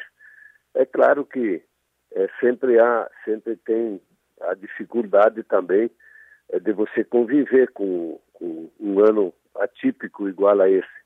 Mas acho que foi positivo, viu, Rafael? Piara? O Piara. Deputado Sopelso, presidente, prazer falar com o senhor, bom dia. Uh, deputado, o senhor encerra uma trajetória longa na Assembleia Legislativa, iniciada lá em 90, 95, né? Com a presidência. Queria saber como é que o senhor avalia essa série de mandatos. O que, que o que, que marca a passagem de Maciço Sopelsa pelo parlamento catarinense? Primeiro, primeiro, Kiara, eu quero te dizer que é, quando eu entrei na, na, política, em 1982, fui candidato a vereador, é, foi porque até naquela época a Concórdia não tinha ainda, é, embora que era o berço da suinocultura, da avicultura, o centro da Embrapa, né, pesquisa de suínos e aves, é, Concórdia não tinha ainda uma secretaria de agricultura. E a minha proposta foi entrar na política, ser candidato a vereador para criar a Secretaria da Agricultura. Depois, então, me tornei prefeito de Concórdia é, e estou até hoje aí no sexto mandato de deputado estadual. Nunca deixei o agronegócio descer a minha, a minha bandeira principal, né? É, o agronegócio, a, a saúde, eu sempre mantive aqui em Florianópolis é, uma casa onde as pessoas que vêm do oeste de Santa Catarina, principalmente da minha região, pudessem ser atendidos. E você sabe que é difícil no momento que você decide, depois de um tempo todo desse, é, você não ser mais candidato e fazer a última, o último mandato. Mas eu me preparei para isso, achei que estava no momento exato da gente poder é, deixar que outros pudessem ocupar o nosso espaço lá na região de Concórdia. É, e eu diria que eu tenho assim muito a agradecer, muito a todos, né, os eleitores, a família. É, eu tenho que agradecer os, os, os 40 deputados dessa legislatura, me deram a oportunidade de ser é, de ser o presidente e, e, com isso tive a oportunidade de ser governador por 30 dias. Agradecer também o governador Carlos Moisés pelo gesto. É, enfim, eu diria que procurei fazer aquilo que um homem público é, deve fazer, olhar, olhar para todos, olhar para as pessoas, é, fazer mandatos transparentes. É, eu só construí amizades, graças a bom Deus não construí inimigo nenhum é, na política e nem na minha vida. Então eu te diria que penso de ter cumprido com o, com o, meu, com o meu dever. E acho que pude fazer, dentro daquilo que foi possível, é, mandatos é, que possam trazer, é, possam trazer benefício para a sociedade, né? como o último projeto que eu apresentei no meu primeiro mandato que eu pude aprovar agora, né? para mim, um projeto importantíssimo, é, o Vale Leite, que dá para as crianças pobres, né, aqueles que têm na merenda escolar a melhor alimentação, é, poderem ter nos finais de semana, nos feriados e nas férias, um litro de leite por dia. Né? Então, é, são projetos como esse, como tantos que eu ajudei a aprovar, que eu aprovei, é, que para mim trazem benefício, principalmente às pessoas que mais precisam. Muito bem. Presidente, com a sua trajetória, com tudo que o senhor colaborou com, com Santa Catarina e com o seu partido, é, o que, que o senhor pretende fazer em, a partir de 2023? Maga, eu realmente você falou uma coisa aí, ó, eu, eu era militante do MDB até 1980. Uhum. Em 1980 eu, eu me filiei é, ao MDB. Em Concórdia, meu pai foi fundador do MDB e desde lá eu sempre teve, tive aí o mesmo partido, né? É, eu diria que agora, a partir de 2023, é, ou, eu, ou eu continuo fazendo algum, alguma espécie de assessoria política, aproveitando é, o meu conhecimento esses anos todos, né? Ainda estou, ainda estou filiado ao MDB e pretendo ajudar o partido é, se, se renovar, o partido voltar a ser aquele partido de base, como sempre foi é, o MDB, ou cuidar das minhas coisas. Eu tenho, junto com o meu irmão, a gente tem uma granja que produz suínos e, e, e gado de corte, ovelhas. Vamos, traba trabalhando junto, vamos trabalhar junto. É, se, se é, eu sempre digo que não consigo ficar é, sem trabalhar. Eu preciso trabalhar por dois motivos. Primeiro, que quando a gente acha que vai botar a pantufa e ficar dentro de casa, a vida está mais perto de chegar ao fim, né? Então, quero continuar trabalhando e até também porque, porque preciso. Mas vou estar sempre, vou estar sempre envolvido, você pode ter certeza com as ações.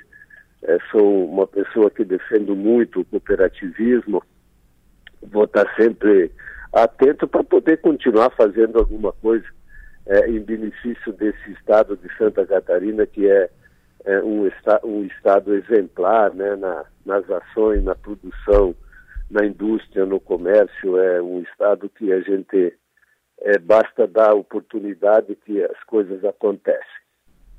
Presidente, para encerrar, qual é a sua expectativa para o próximo governo que vai começar aqui no nosso estado? Eu tenho assim uma amizade muito grande com o governador eleito Jorginho Melo, senador Jorginho Melo. É, tivemos a oportunidade de ser deputados juntos. É, tive a oportunidade de, quando ele foi presidente, de ter sido o primeiro secretário da mesa. Enfim, é, convivemos muito tempo juntos, somos de cidades é, próximas que têm, assim, as mesmas características, né? A agricultura é muito forte, tanto em Joaçaba, Elval, Elval do Oeste, é onde o, o, o, o, governador eleito é, é nascido, eu em Concórdia, né? É, eu primeiro desejo ao Jorginho que ele possa fazer é, um bom governo e acho que ele terá essa condição. Também penso, assim, sem, sem criticar ninguém, é, o governador Jorginho deve receber o governo melhor do que o, o Carlos Moisés recebeu. Pelo menos naquilo que a gente pode, pode conhecer, pode ver, é, são muitas coisas que foram acertadas e que estão encaminhadas. Então, acho que pelo conhecimento, pela maneira do, do governador eleito Jorginho Melo ser uma pessoa de diálogo, uma pessoa de, de, de conversar, uma pessoa franca, Acho que ele pode fazer é, um bom governo, não tenho dúvida nenhuma.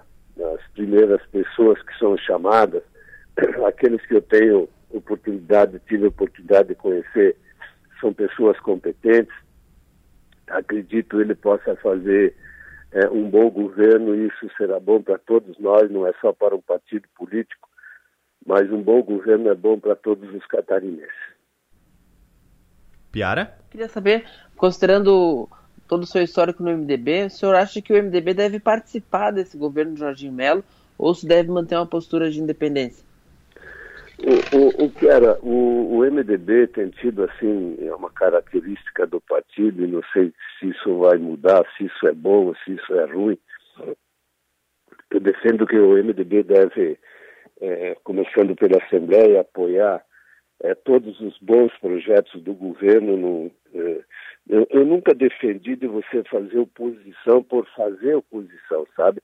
A gente tem que ter, a gente tem que ter a ideologia da gente, o pensamento da gente, é, o, o, os projetos da gente, mas é, aquilo que é bom, eu sempre votei a favor e eu tive oportunidade de ser deputado é, quando muitos governadores escreviam a mim, o Luiz Henrique, o, o, o, Raimundo Colombo, agora o Moisés, acho que o MDB, se tiver o espaço que ele deva ocupar é, para fazer um bom trabalho para o governo, o MDB deve participar do governo.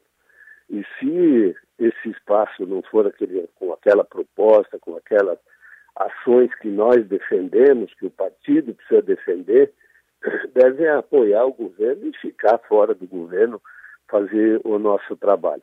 Mas a, a participação no governo, desde que ela seja para um bom projeto, para um projeto que venha é, o encontro das pessoas, para o desenvolvimento do Estado, eu não vejo problema nenhum do partido participar. Participar de um todo, né? fazer, fazer, estar num projeto que seja um projeto para os catarinenses, né? que seja um projeto é, para o desenvolvimento do Estado. Mas eu não tenho acompanhado essas conversas, né? Agora o partido tem uma executiva provisória por 90 e prorrogada por mais 90 dias. E quem está presidindo essa comissão é o deputado o deputado Carlos Chiodini. Eu não tenho acompanhado, talvez tenham tido conversa já com o governo e não. Eu tenho conversado com o governador eleito sobre, sobre as ações da Assembleia, os projetos é, que foram votados nesses dias, o orçamento, e tenho conversado sobre a posse do governador no próximo domingo, né? E essa questão do partido, eu acho que é uma questão que precisa ser discutida, né? E ela precisa ser analisada, não vejo problema nenhum de participar de um governo que seja um governo de desenvolvimento para o Estado. Deputado, é, falando de um cenário nacional agora, o que, que você tem acompanhado dessa situação envolvendo a Simone Tebet, que aceitou o convite de Lula para assumir o, o é, ser ministra do Planejamento?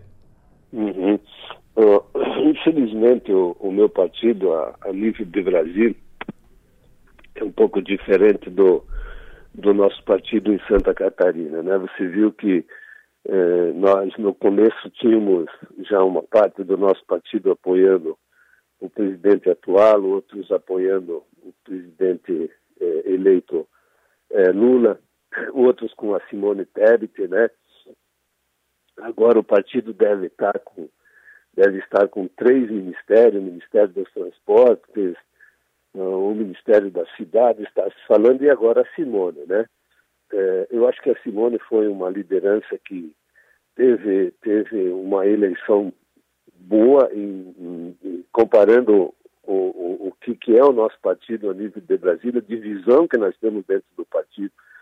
É, mas acho que a Simone Tebet se tornou é, uma líder. Eu espero que a gente possa, o partido a nível nacional, possa reconhecer essa liderança da Simone é, e a gente possa fazer com que o partido volte a ter é, quadros para disputar a eleição a nível nacional, né, a nível de presidente da República, a nível de uma majoritária é, no governo federal. Resta ver agora como que será esse mandato do, do, do Lula. Eu espero que seja é, um mandato, um mandato como foi o primeiro mandato do Lula, é, é, que possa se pensar no país, que possa se pensar na, na, nas ações que precisam ser feitas, né?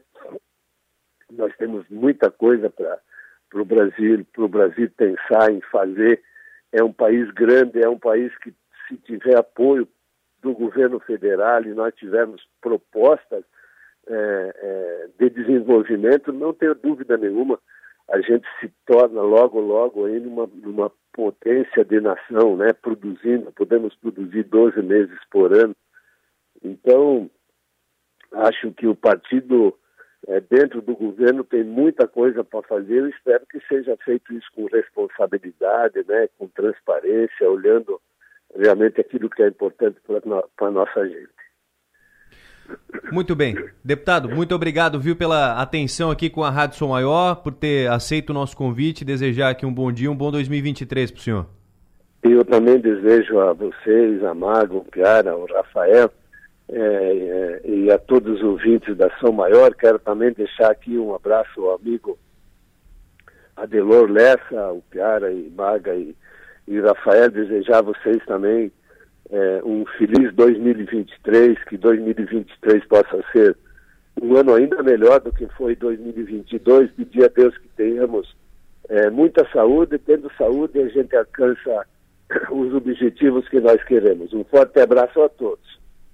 Deputado estadual Moacir Sopelsa conversando conosco, Maga, Piara, que dizer de tudo isso? Bom, o Sopelsa, ele, ele, ele encerra uma trajetória muito longa de, de mandatos, né? No, ele ele ele está na Assembleia Legislativa desde 95. Ele cita o início da carreira política dele lá em 82 como vereador em Chapecó. Ele ele é um, é um nome, uma, deve ser uma voz muito ouvida dentro do MDB, mesmo sem cargo. Uh, a gente sabe que no, quem tem cargo acaba dando o rumo do partido, mas Sopelsa entra para aquele time dos, dos conselheiros que serão ouvidos. Eu, fico a expectativa se ele vai continuar na política, se ele vai disputar a prefeitura de, de, de, de Concórdia, Vamos, vamos acompanhar. E, por, e ele dá a linha, né? Da linha do que, o, do que o MDB deve, deve, deve ser nesse governo Jorginho. Um governo, um, uma bancada que deve votar junto com o governo. A gente a dúvida é se vai estar dentro do governo, mas que deve votar com o governo, deve votar sim. E também uma, uma postura em relação ao governo federal de expectativa de separar uh, os governos do PT entre o que foi o primeiro mandato de Lula, o que foi o segundo, o que foi o de, o de Dilma Rousseff e a expectativa de que esse terceiro mandato de Lula seja semelhante ao primeiro, que foi o mandato mais austero, de maior responsabilidade fiscal que os outros, né? Muito bem. 8 horas e 25, Maga. É, eu acho que o Sopelsa, o presidente Moacir Sopelsa, ele faz parte de, uma, de, um, de um estilo de fazer política que me parece que está que tá entrando em escassez, né? É, eu vou fazer uso aqui da, da resposta que ele deu quando a gente perguntou com relação ao governo Lula e, né, quando você perguntou da, da própria Simone Tebet, e ele diz que, que, que, deseja que Lula faça um bom mandato, enfim, que é algo que a gente não vê mais hoje em dia, quando, claro, ele está num partido que agora vai estar tá no governo, mas ainda assim, né, de todo modo, é, observar essa, essa cautela, esse, esse jeito de, de, de, de articular e de falar e de se comunicar que é algo que, na minha percepção, parece que está cada vez mais extinto. Né? A gente está vivendo uma safra política em que todo mundo quer, quer demarcar, quer riscar o chão, que é para dizer, olha, eu sou de direita, eu sou de esquerda e tal. E, e, são posturas que muitas vezes a gente sente saudade, tá? Vou te, vou te confessar isso. Acredito que ele deve, então, fazer essa, essa função que, que, que me relatou aqui no começo, de ser um conselheiro do, do seu MDB e o MDB me parece que vai precisar disso sim. Ouvir as alas mais, mais experientes, tá? Essa era uma das reclamações que o, as lideranças mais experientes tinham desde o ano passado. É, de dizer que não eram ouvidos pelos mais jovens. Agora, o partido aqui no estado está com, com um novo presidente, né, que é o deputado federal é, Carlos Chiodini. Então, mas eu acho que, que vai ter espaço aí para todo mundo, especialmente para ouvir os mais experientes. Algo mais, Piara? Agora a expectativa para ver se o MDB vai entrar nesse governo, né? Vamos, vamos esperar, esperar. Mas só pensa uma. Ele, ele fecha um, um, ciclo interessante dentro do MDB. Muito bem, então. Piara, obrigado pela participação. Abraço, até amanhã. Até amanhã, um abraço, um abraço, Maga, um abraço, Rafael. No plenário, oferecimento Ser Sul e Naturai. Nossa natureza é se alimentar bem. 8 e 27 fechamos, Maga? Fechamos, tem algum recadinho? Tem, tem um recado, recado, aqui do, do nosso ouvinte, ele diz aqui, engraçado só Pelsa falar do governo anterior ao Moisés, salvo engano, era MDB de Eduardo Moreira? Na verdade, só para deixar claro, o MDB é, eh, assumiu é, interinamente, né? Acabou dando condução, mas não era o MDB uhum. que não, não tinha sido o MDB que tinha articulado o que estava posto. Então, mas essa é uma essa, essa é uma pedrinha no sapato sempre que as, que as críticas recaem. Inclusive quando o governador Moisés é, estava em campanha, enfim, e fazia críticas ao governo anterior, era isso sempre vinha à pauta também, né? Tá, mas não era o MDB e agora você não, né? Não está todo mundo junto ali. Agora como é que você está criticando? Então é, é são são coisas da política. Ô, Rafa, eu queria só destacar aqui uma, um, uma publicação no Twitter da Bia Vargas, que foi candidata a vice-governadora em Santa Catarina. Sim. E a Bia tá querendo o jogo, viu? Porque ela escreveu lá o seguinte: ouvi dizer que o nosso vice, ela marcou Geraldo Alckmin, né? Busca por nomes no PSB que atendam à demanda de gênero e raça. Vamos ajudar ele a me encontrar? E aí algumas pessoas estão marcando Geraldo Alckmin lá. É, e eu falei com a Bia sobre isso, né? Perguntei, tá, é, tem alguma coisa? Ou é, ou é ou, ou, né? Ou já tem alguma conversa ou foi só um tweet? Ela disse que não, que não tem nenhuma conversa, mas que ela gostaria muito. Então tá feito o registro aqui. Mais uma coisa, só pra gente encerrar mesmo, viu? Ontem o PDT de Forquilinha, executiva municipal do partido, emitiu uma nota é, de repúdio contra as, as as declarações, contra as declarações, não, contra a, a, suposta violência que tenha sofrido o vereador Marcos Macedo do seu partido. E, e na nota me chamou a atenção o seguinte: eles mencionam lá que, embora tenham usado artifícios para tentar é, dificultar a identificação, né, porque a voz foi distorcida, enfim, é mais difícil de, de saber quem mandou o vídeo, eles dizem na nota que já tem é, pistas, né, é que, que, que, vão, que, uhum. que imaginam que vão conseguir identificar de onde partiram as ameaças contra o vereador Essas ameaças, elas eram para que o vereador não fosse votar na sessão de segunda-feira, que acabou elegendo a nova mesa diretora, que não era o nome de preferência do prefeito Neguinho. Até sobre essa situação, ontem a gente conversou com o delegado Túlio Falcão, é, através de mensagem, o delegado responsável pela, pela delegacia de Forquilinha, e eles não vão se manifestar, pelo menos Uhum. no momento, Uhum. para não atrapalhar a investigação. Então é o que tem de parte da, da Polícia Civil. Muito bem. Obrigado, Maga. Até amanhã. Até amanhã. Até Não, amanhã aqui, né? Da- No, no programa de Loressa. Isso, mas... e até a noite. Até a noite. No ponto final. 8 horas e 30 minutos. Fazer um intervalo na, na volta. A gente fala de segurança. Vamos falar também dessa, desse momento, final de ano. O pessoal sai de casa, vai pra praia. Enfim, como é que fica a, a- a segurança? Quais são as principais dicas para você? Daqui a pouco, depois do intervalo. 8 horas e 35 minutos, estamos de volta aqui com o programa Adelor Lessa, recebendo agora Tenente Coronel Mário Luiz Silva, que é comandante do 9 Batalhão da Polícia Militar de Criciúma.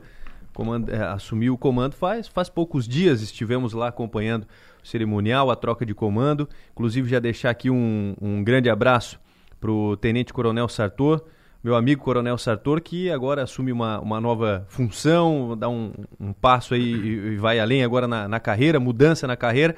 E quem está conosco aqui é Coronel Mário. Tudo bem, Coronel? Obrigado por aceitar o nosso convite e estar aqui ao estúdio hoje. Bom dia. Opa, bom dia, bom dia. Bom dia, Rafael. Bom dia, ouvintes da Rádio Som Maior. Agradeço, a, agradeço o convite. É uma honra estar nos microfones dessa, dessa rádio, essa rádio tão, tão respeitada na cidade de Criciúma. E nós, enquanto instituição, estaremos sempre aqui para prestar contas, prestar informações e prestar contas para, para o cidadão. Quantos dias à, à frente do comando? Estamos aí há exatamente 10 dias, 10 dias. ou melhor, 12 dias à frente do, do Comando Nono Batalhão. E como é que está tá sendo essa, essa nova função? Pois bem, é, é uma, uma função que eu aspirava, tinha a aspiração de um dia chegar ao comando dessa nobre unidade que é o Nono Batalhão. É um batalhão com uma série de, de nuances, com um batalhão uma série de complexidades, complexidades em face de ser um batalhão grande, de uma cidade grande, uma cidade polo regional sul, que tem as suas que uma- uma- além de ser uma cidade que tem uma população grande fixa tem uma população flutuante muito grande né pessoas de outras cidades que vêm trabalhar aqui vêm estudar em Criciúma. É, isso requer uma, um trabalho um pouco mais mais detalhado em matéria de segurança pública. Mas assumo estou assumindo né estou esses pouco mais de uma semana com muita muita tranquilidade pelo primeiro por, pelo meu antecessor, o Tenente Coronel Sartor, um grande amigo desde as épocas de academia militar e que veio fazendo, que trouxe, conduziu esse batalhão com muita maestria, muita muita disciplina, muito comprometimento. Então, herdar um, um comando dele está sendo muito não vou dizer fácil, porque fácil não é estar à frente desse batalhão, mas está sendo muito mais agradável. E, e principalmente os, os policiais desse batalhão. E aqui eu deixo a minha, minha respeitosa continência a cada um dos, dos, dos policiais que estão agora e patrulhando as ruas dessa cidade, que são, são policiais comprometidos, são policiais abnegados, comprometidos com a causa de segurança pública. Então isso facilita e muito o nosso trabalho. Bom, falando eh, especificamente de trabalho, como é, que, como é que fica agora final do ano, essa, essa reta final de ano aqui, virada do ano, festa, festivo e tal? Como é que fica a cidade? Diminui muito a população? A- aumenta o número de crimes? Não aumenta? Como é que fica? Pois bem, a, nós, pra- respondendo isso aí, já respondendo a sua pergunta de forma mais completa, nós adaptamos a nossa, o nosso policiamento, né, a nossa seção de, de planejamento, nosso setor de planejamento adapta o policiamento de acordo com a realidade da cidade. Isso é muito mutável, né? Outrora, eh, quando eu atuava aqui em Criciúma ainda enquanto, enquanto tenente, enquanto capitão, chegava final do ano, nesse período de festa, a cidade dava uma esvaziada significativa. Hoje nós não percebemos mais esse esvaziamento tão grande. Não percebemos isso, por, penso eu, por dois motivos. Primeiro porque a dinâmica da cidade ela permanece pelo fato da cidade ter crescido, né? O comércio continua, a indústria continua, a prestação de serviço continua, por, por, por mais que muitas dessas as empresas, principalmente, hum, concedem férias coletivas, alguns afastamentos coletivos, mas ah, de modo geral a cidade continua. Para nós, prestação, prestadores de segurança pública continua. E outro ponto que, que é relevante também, nosso balneário mais próximo, o Balneário Rincão, né? Que muitas pessoas saem de Criciúma para ir para o Balneário Rincão. A própria facilidade de transporte Criciúma, Balneário Rincão permite que o cidadão ele vá para, que ele more no Rincão, uhum. passe a veranear lá e venha trabalhar em Criciúma, venha estudar. É, estudar até não, agora estamos em período de férias, né? Mas mantenha sua vida profissional aqui em Criciúma. Então, nós continuamos de igual forma. O nosso policiamento, ele permanece de igual forma também. Fizemos algumas adaptações, porque, primeiro, nós temos duas fases aqui nessa época de final de ano. Nós temos a fase pré-natal, que são as compras de Natal, o comércio ele está um pouco mais avolumado, então focamos os nossos olhos, os nossos recursos para o policiamento ostensivo nessa área. E o pós-Natal, nós continuamos, nós retornamos à nossa realidade e agora, é, tanto no atendimento de ocorrências rotineiras e também, principalmente, na proteção do patrimônio de muitas das pessoas que hum. saem para suas festas, suas férias e deixam o seu patrimônio aqui fechado, enfim, sem, sem ninguém. Então esse é o nosso, é o nosso enfoque nesse final do ano. Nós despendemos efetivo aqui do nono batalhão para Operação Veraneio. Nós, isso é praxe da Polícia Militar, né, as operações veraneios pelo Estado. E nós aqui pregamos efetivo nos balneários aqui que não fazem parte do nono batalhão. Rincão, Arroio do Silva, Balneário Gaivota. Só que para tanto nós conseguimos nesses últimos anos, já não reduzir mais o nosso policiamento de rua. Fizemos algumas adaptações em escalas, o nosso policial acaba tendo que contribuir um pouco mais uhum. para que nós consigamos manter o policiamento aqui em Criciúma e reforçar a operação veraneia nos balneários. Nós vamos é, entrar nesse assunto de questão de, de viagem, pessoal que sai daqui vai, vai para a praia, vai, Rincão, Jaguaruna, Arroio do Silva, e a gente gostaria de trazer algumas dicas assim, do, do, que esse pessoal pode fazer. Inclusive, você tem é, e montou isso para que as pessoas possam viajar com mais segurança ou mais tranquilidade, digamos assim. É, quais são os principais aspectos onde a pessoa tem que ter mais atenção? Perfeito, perfeito, Rafael. Pois bem, é, é, de fato, essa, essa é uma preocupação que nós temos. Nós temos, até porque é engraçado, nós agora, estatisticamente falando, eu vou ter uma redução de furtos à residência. Estatisticamente falando. É mesmo? É. Mesmo com menos pessoas aqui. Mas é, é o que ocorre. Eu vou ter uma redução porque as pessoas não perceberam que seu bem foi furtado. Eu vou ter um ah. aumento quando as pessoas retornam do período Entendi. de férias. Então, bem da verdade, o aumento foi agora. Só que a constatação vai ser lá na frente. É, o que, que é importante nós pensarmos disso? Primeiro, é importante a gente trazer que o crime, com modo geral, a, as doutrinas, a, a literatura que trata do crime sobre o olhar da segurança pública, fala que todo crime ele se dá quando há a junção de três fatores. Nós chamamos de triângulo do crime. Um agente motivado, uma vítima em potencial e a ausência de um guardião. Em sentido contrário, se eu quero evitar o crime, eu tenho que quebrar uma dessas, um desses vértices do triângulo. O agente motivado, isso ultrapassa as nossas, nossas competências enquanto polícia, enquanto cidadão. Isso são fatores outros de política de Estado que eu vou é, tirar esse, esse agente motivado. Agora, os outros dois fatores, ou seja, a vítima potencial e a ausência de guardião, nós, enquanto polícia e o cidadão, ele também consegue reduzir a prática do delito. É, vamos saindo do aspecto teórico, entrando no aspecto prático. É, a ausência, e aí é o principal para o cidadão, a, a vítima potencial, no tocante aos crimes contra o patrimônio, é importante que eu consiga fazer com que a minha residência ela não se torne uma vítima em potencial para um crime, para o crime contra o patrimônio. E nesse sentido, eu, eu costumo dizer que a gente deve pensar como marginal. E a principal dica que eu dou é justamente isso: pensar como marginal, hum. pensar como criminoso, como ladrão. Ele vai escolher o alvo mais fácil, a vítima em potencial mais fácil. Se a minha residência ela está com aspecto de, de abandonada, essa a residência ela se torna uma, um, um alvo fácil para o criminoso. Contextualizo tudo isso, faço toda essa parte teórica para dizer o quê? Eu devo tornar a minha residência, que estará fechada no período de férias, com o aspecto que ela não está fechada. Com o aspecto de que está sendo habitada. Está sendo habitada. É, como? Evitar aquelas, aqueles sinais de que a residência está uh, fechada a grama alta, a, as folhas de árvores do jardim caída no, no, no, jardim, que demonstra que não está sendo feita manutenção há algum tempo. É, como que eu vou resolver isso? Lá, pedir para um vizinho, um amigo, aparar a grama, limpar o jardim, contratar alguém que o faça, para evitar esse aspecto de abandonado. É uma prática ainda muito comum, mas é, ela deixa muito evidente que a residência não, não, não tem ninguém, é a luz acesa. É comum o cidadão deixar a luz acesa para não tem alguém em casa. De fato, a luz acesa, ela durante a noite demonstra que há alguém em casa, mas durante o dia ela deixa muito evidente que não tem ninguém. Então aquela luz acesa, ela ou você deixa com um temporizador, ou melhor, um temporizador não, com células fotovoltaicas que acende apenas no período noturno ou quando há movimentação de pessoas, ou mantém apagada. Porque não, é, não, é, não traz vantagem. Ela acesa durante o dia, aquela acesa 24 horas, vai atrair o marginal.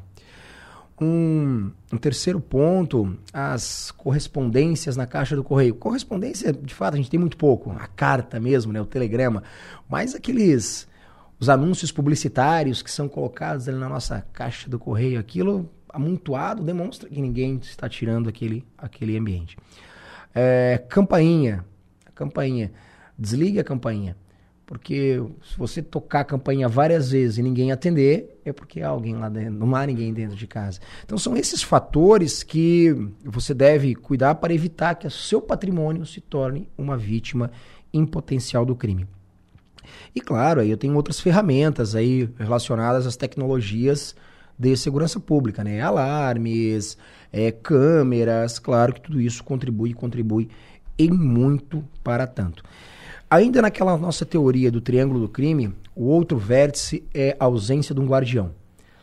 O guardião, por, por excelência, é somos nós, somos a polícia. Nós somos os guardiões do patrimônio do cidadão. Mas é bastante evidente que não somos onipresentes. Não vamos conseguir estar à frente de todos os patrimônios, todas as residências, todos os, os prédios nesse, nesse período e em todos os períodos. Eu costumo dizer que o, o guardião que atua muito bem nessa área é o guardião informal.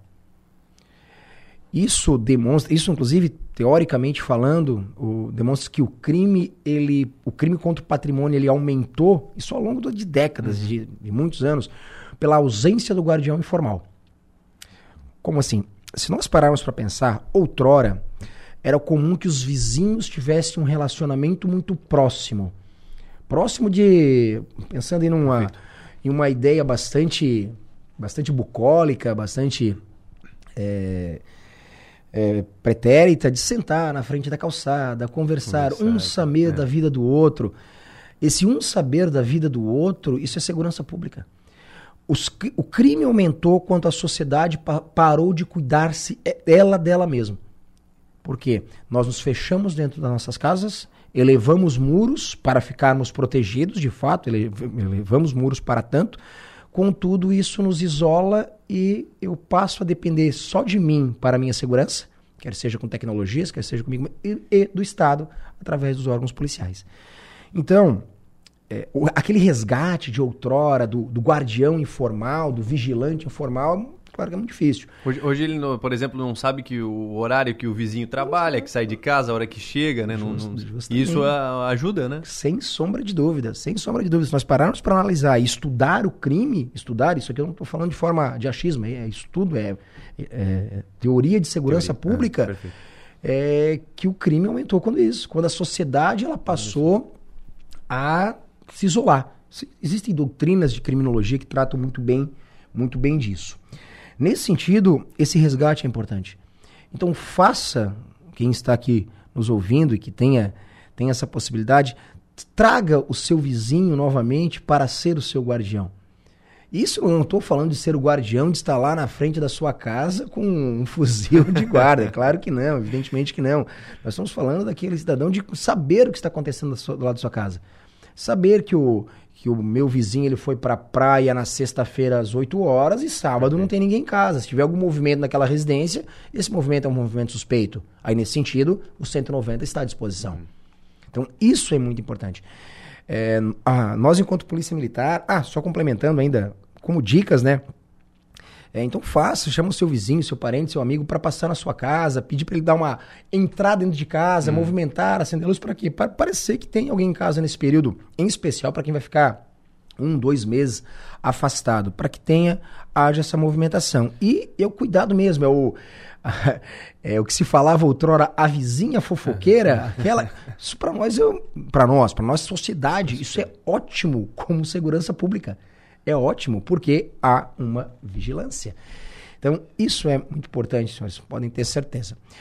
Só para fazer um complemento aqui, Coronel, é, e puxar, para um, um fato recente que aconteceu na, na cidade agora, às vezes é, a gente fala de, de segurança diz, ah, não adianta colocar câmera, não adianta colocar alarme porque eles vão continuar furtando, roubando.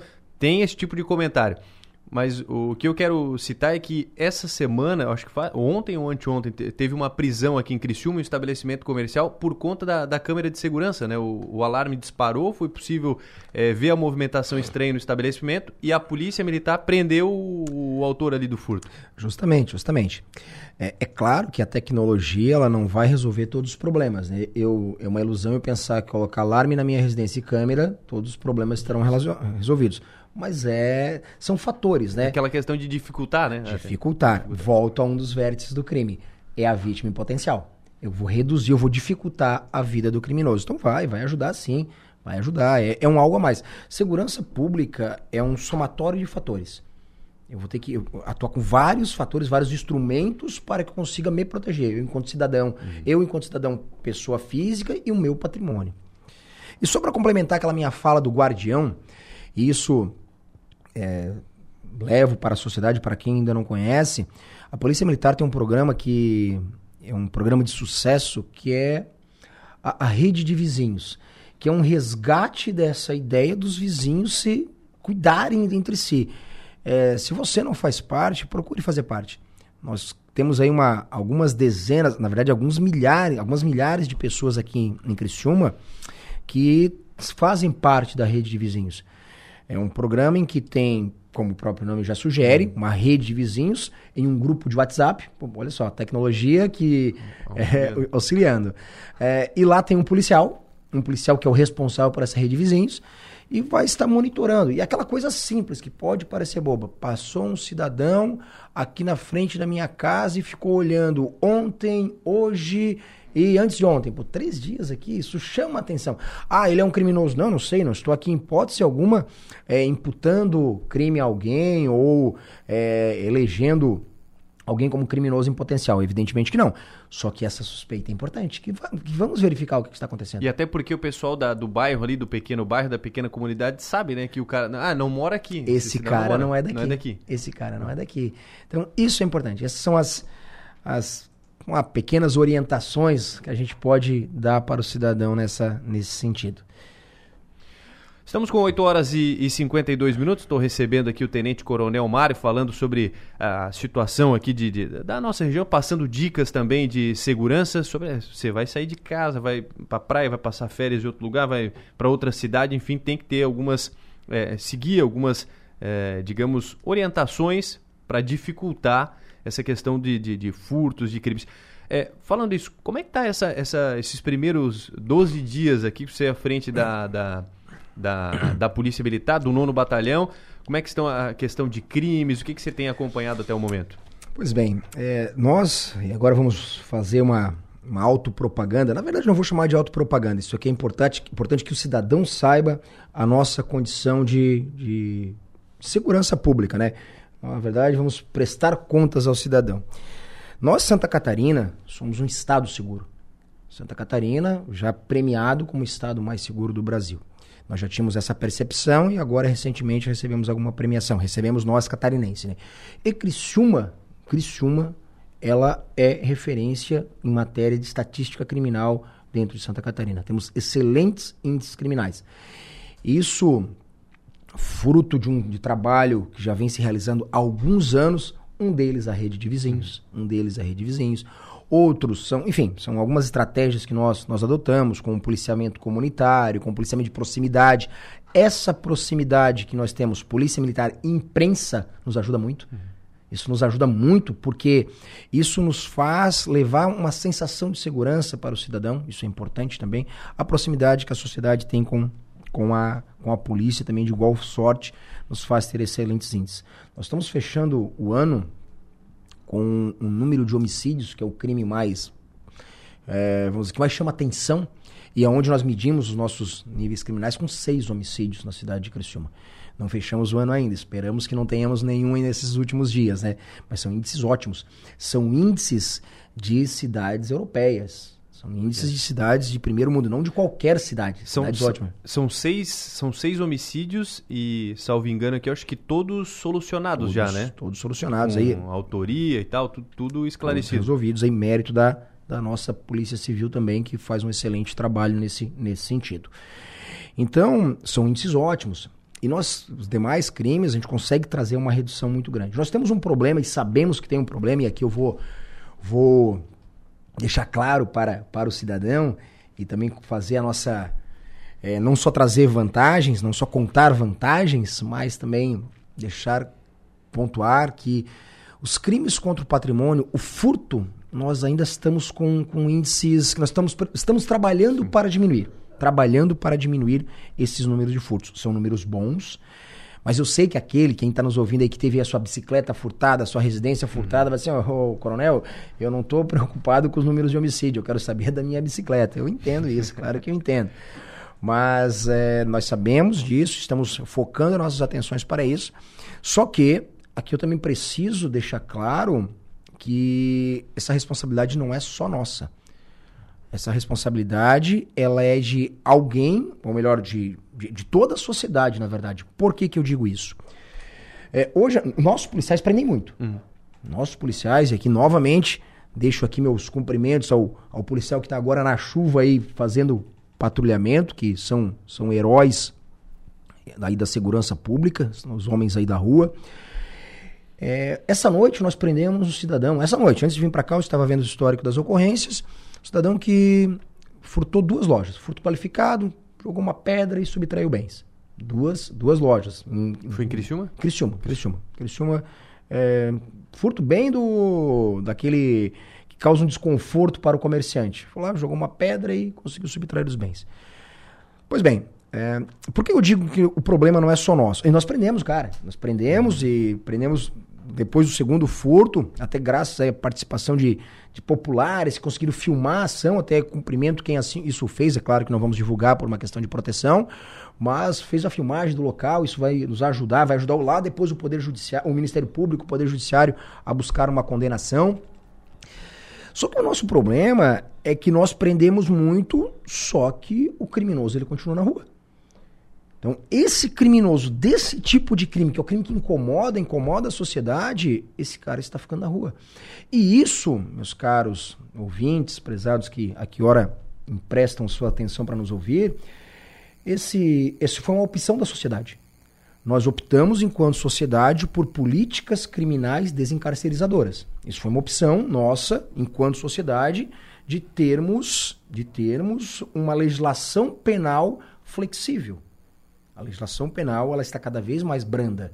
Ao longo dos anos, nós percebemos que a legislação penal cada vez está mais flexível e o criminoso ele não está cumprindo pena uhum. pelo, pra, pelo ato praticado. Então, isso nós vamos estar prendendo, prendendo. É secar gelo, como a gente diz, é né, secar gelo, é secar gelo. Mas isso perpassa por outros fatores de Estado.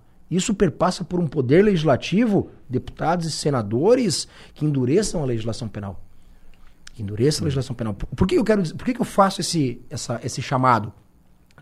Porque a responsabilidade não é só nossa. No, e, vamos lá, e antes de mais nada, eu não estou aqui chorando mágoas, tá? Não hum. estou dizendo, ah, é, inclusive eu não gosto dessa, dessa, dessa política, não, não irei fazer um comando nesse sentido, dizer que, ah, nós temos um problema, mas eu não tenho recurso, eu não tenho efetivo, a legislação é frágil, a polícia prende e depois a lei solta. Não, longe disso. Longe disso, nós vamos continuar aprendendo e vamos aprender muito, cada vez mais. Nós vamos continuar com, com sangue nos olhos, é, prendendo muito, muito empolgados, melhorando cada vez mais a nossa, nossa atuação. Só que é importante que tenhamos a consciência, é importante que a sociedade tenha consciência de que não depende só de nós, depende de você, cidadão, também, a sociedade civil organizada, provocar os representantes do povo para que nós tenhamos um, um endurecimento da legislação penal. Ah, o coronel, então o senhor quer prender todo mundo, deixar todo mundo preso? Não, não sou, não sou, não sou da linha de encarcere-se todo mundo e coloque numa masmorra. Claro que não. Mas eu parto da premissa que a o, o, criminoso ele deve ser responsabilizado pela prática que o fez. E a responsabilidade ela deve observar um, um princípio muito caro do direito penal, direito processual, que é a proporcionalidade.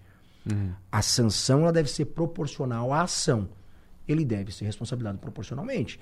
Não vejo como proporcional o cidadão que praticou um crime contra o patrimônio um, duas, três vezes, ele receber como sanção um uso de tornozeleira, é, as famosas monitoração eletrônica, me parece muito pouco. Ainda mais quando a gente percebe que esse cidadão ele voltou a delinquir.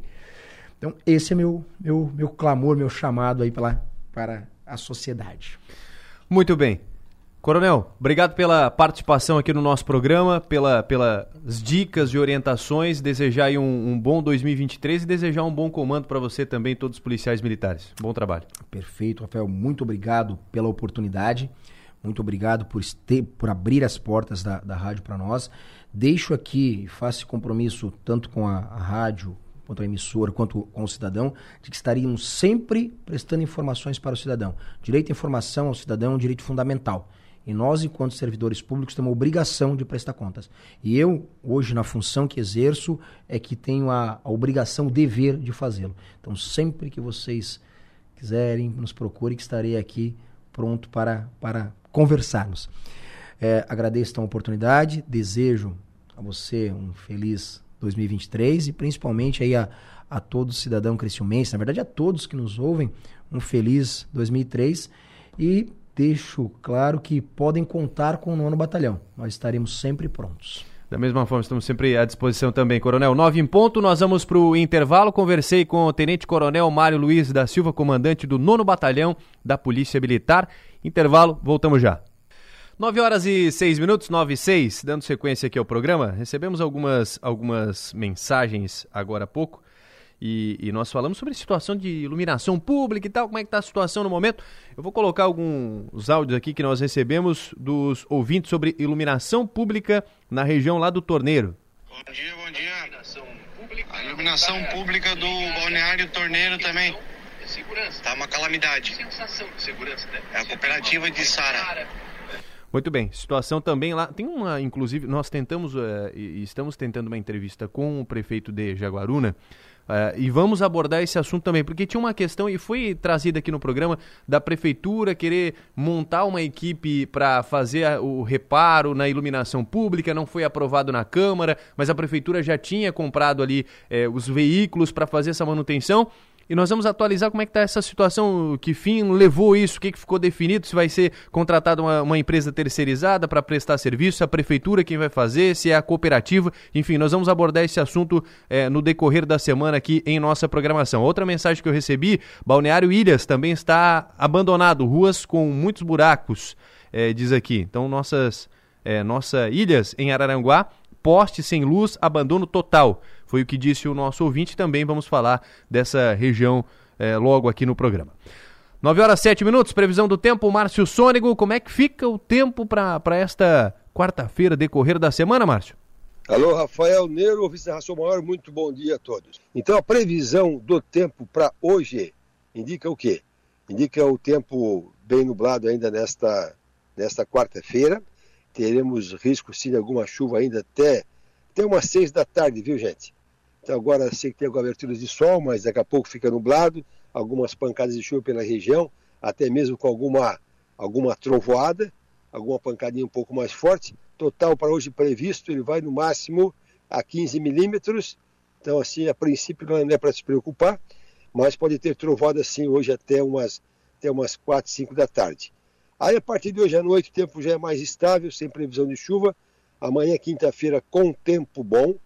Amanhã a temperatura já vai no máximo a 28, 29 graus, uma quinta-feira com o sol aparecendo, sexta-feira também com um tempo muito bom, aí sim com, sem qualquer risco de chuva na sexta-feira, com céu totalmente limpo, até os 30 graus, e final de semana da passagem de ano, sábado com um tempo muito bom também, algumas poucas nuvens, temperatura vai até os 32 graus e domingo também até uns 32 graus. O que pode acontecer de hoje para amanhã é uma queda na temperatura à noite, porque hoje vai ter os seus 27, 28, um dia meio abafado, aí vira um ventinho sul mais para mais para tarde, e amanhã de manhã cedo a gente pode começar o dia com até 14 graus, viu? Então, a quinta-feira, que o tempo já melhora, mas amanhece friozinho. E na sexta-feira também amanhece friozinho, com 15, 16 graus.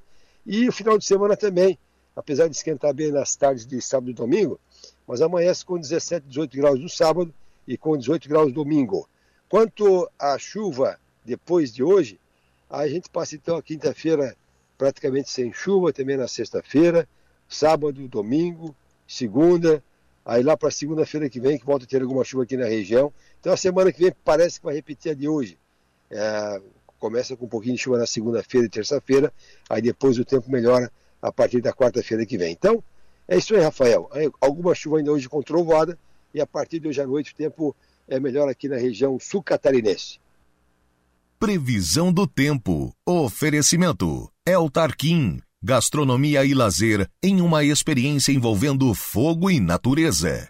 Linha de Eletros Tramontina é na Via Inox, Avenida Centenário 2505. E Mega Escritório, soluções para o seu ambiente. 9 horas 10 minutos, 9 e 10. Seguimos com o programa Delor Lessa até 9 e meia da manhã. Daqui a pouquinho tem o NBIS com Conexão Sul. Vamos falar de, de viagem, de turismo, vamos falar de Florianópolis. Vinícius De Luca, superintendente de turismo da capital, seja bem-vindo ao nosso programa. Bom dia.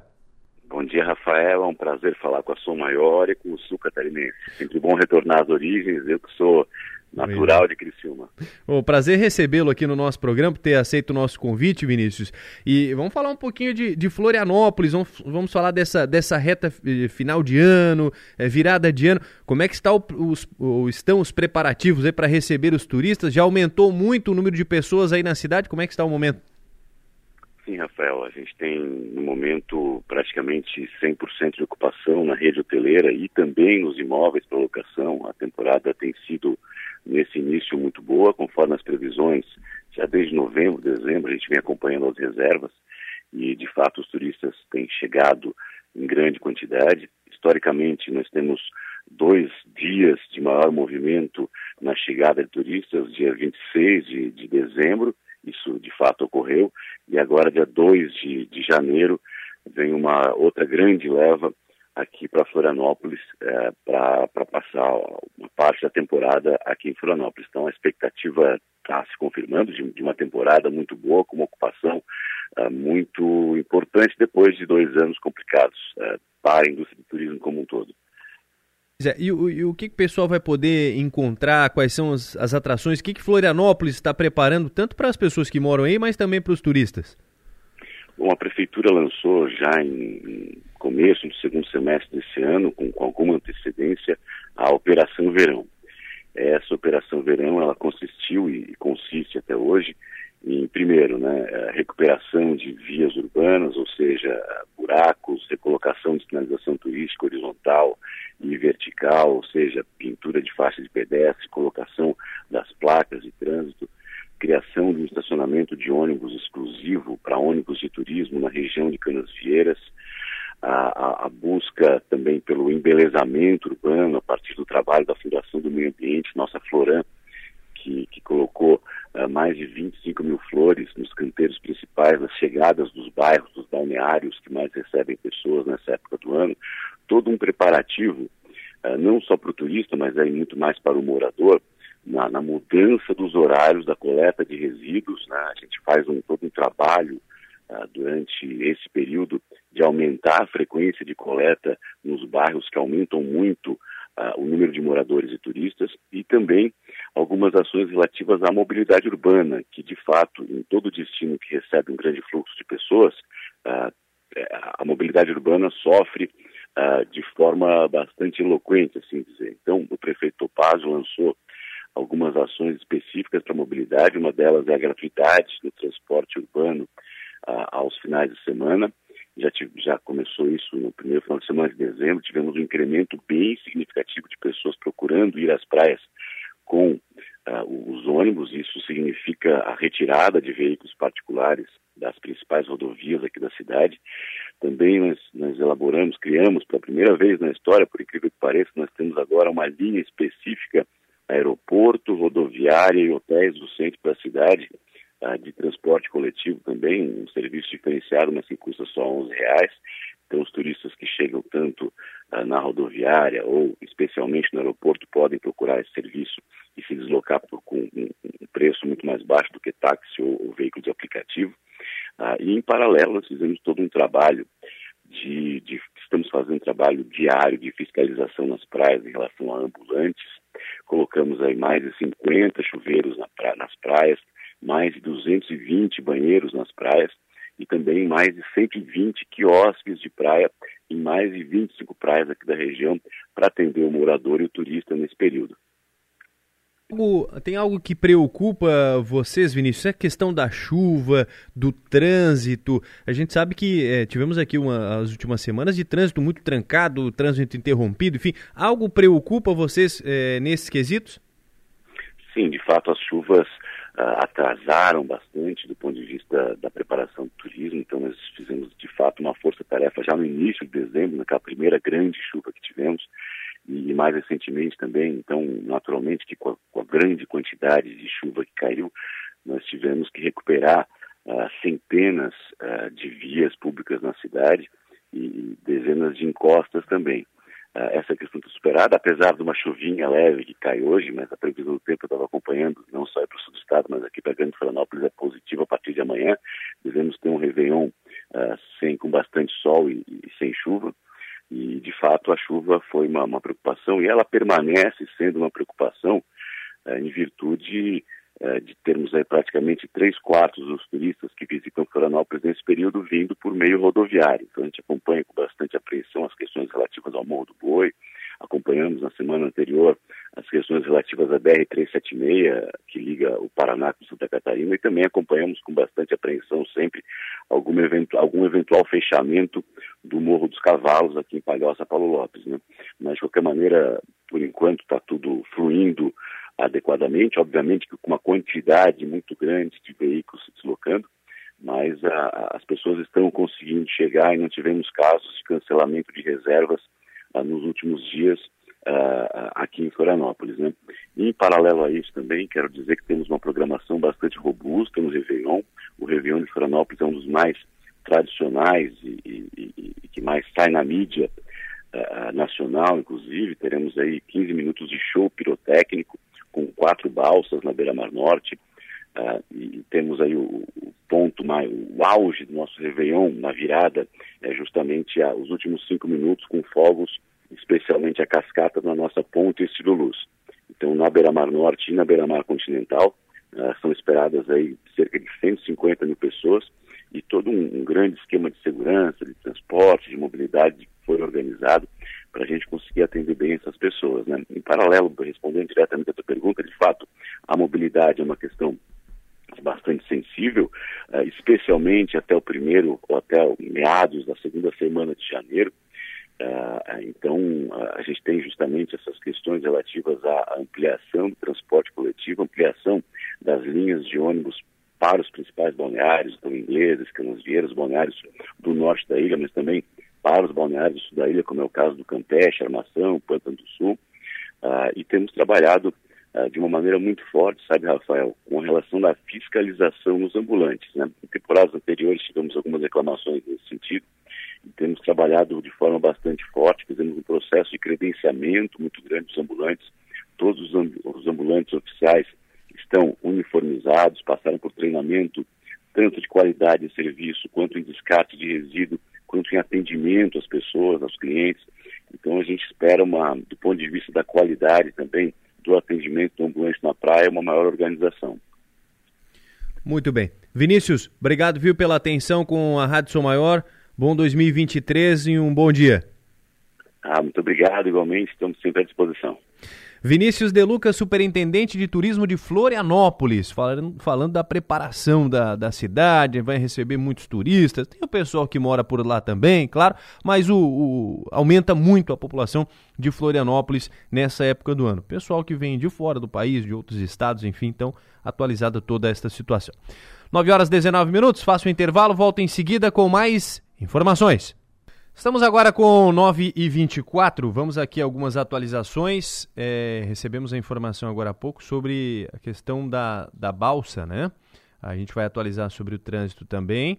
É, situação de momento aqui, e quem informa é a Enilbis, a, o Demutran de Araranguá comunica que a balsa ela estará paralisada nesta manhã de quarta-feira, dia 28. Ela voltará a funcionar normalmente a partir das 11h30 da manhã certo? O motivo é a manutenção do engate que acopla o barco rebocador na balsa. Então, a informação de momento é esta: a, a balsa não está funcionando nesta manhã de quarta-feira. Nesse momento, ela não, não está funcionando. Ela volta a funcionar a partir das 11h30 da manhã. Então, informação do trânsito também aqui em nossa programação. Bom, vamos falar de um incêndio Incêndio que está em andamento, inclusive, aqui na cidade de Criciúma, um incêndio em um apartamento na desembargador Pedro Silva, é no décimo andar. Os bombeiros estão atuando neste momento.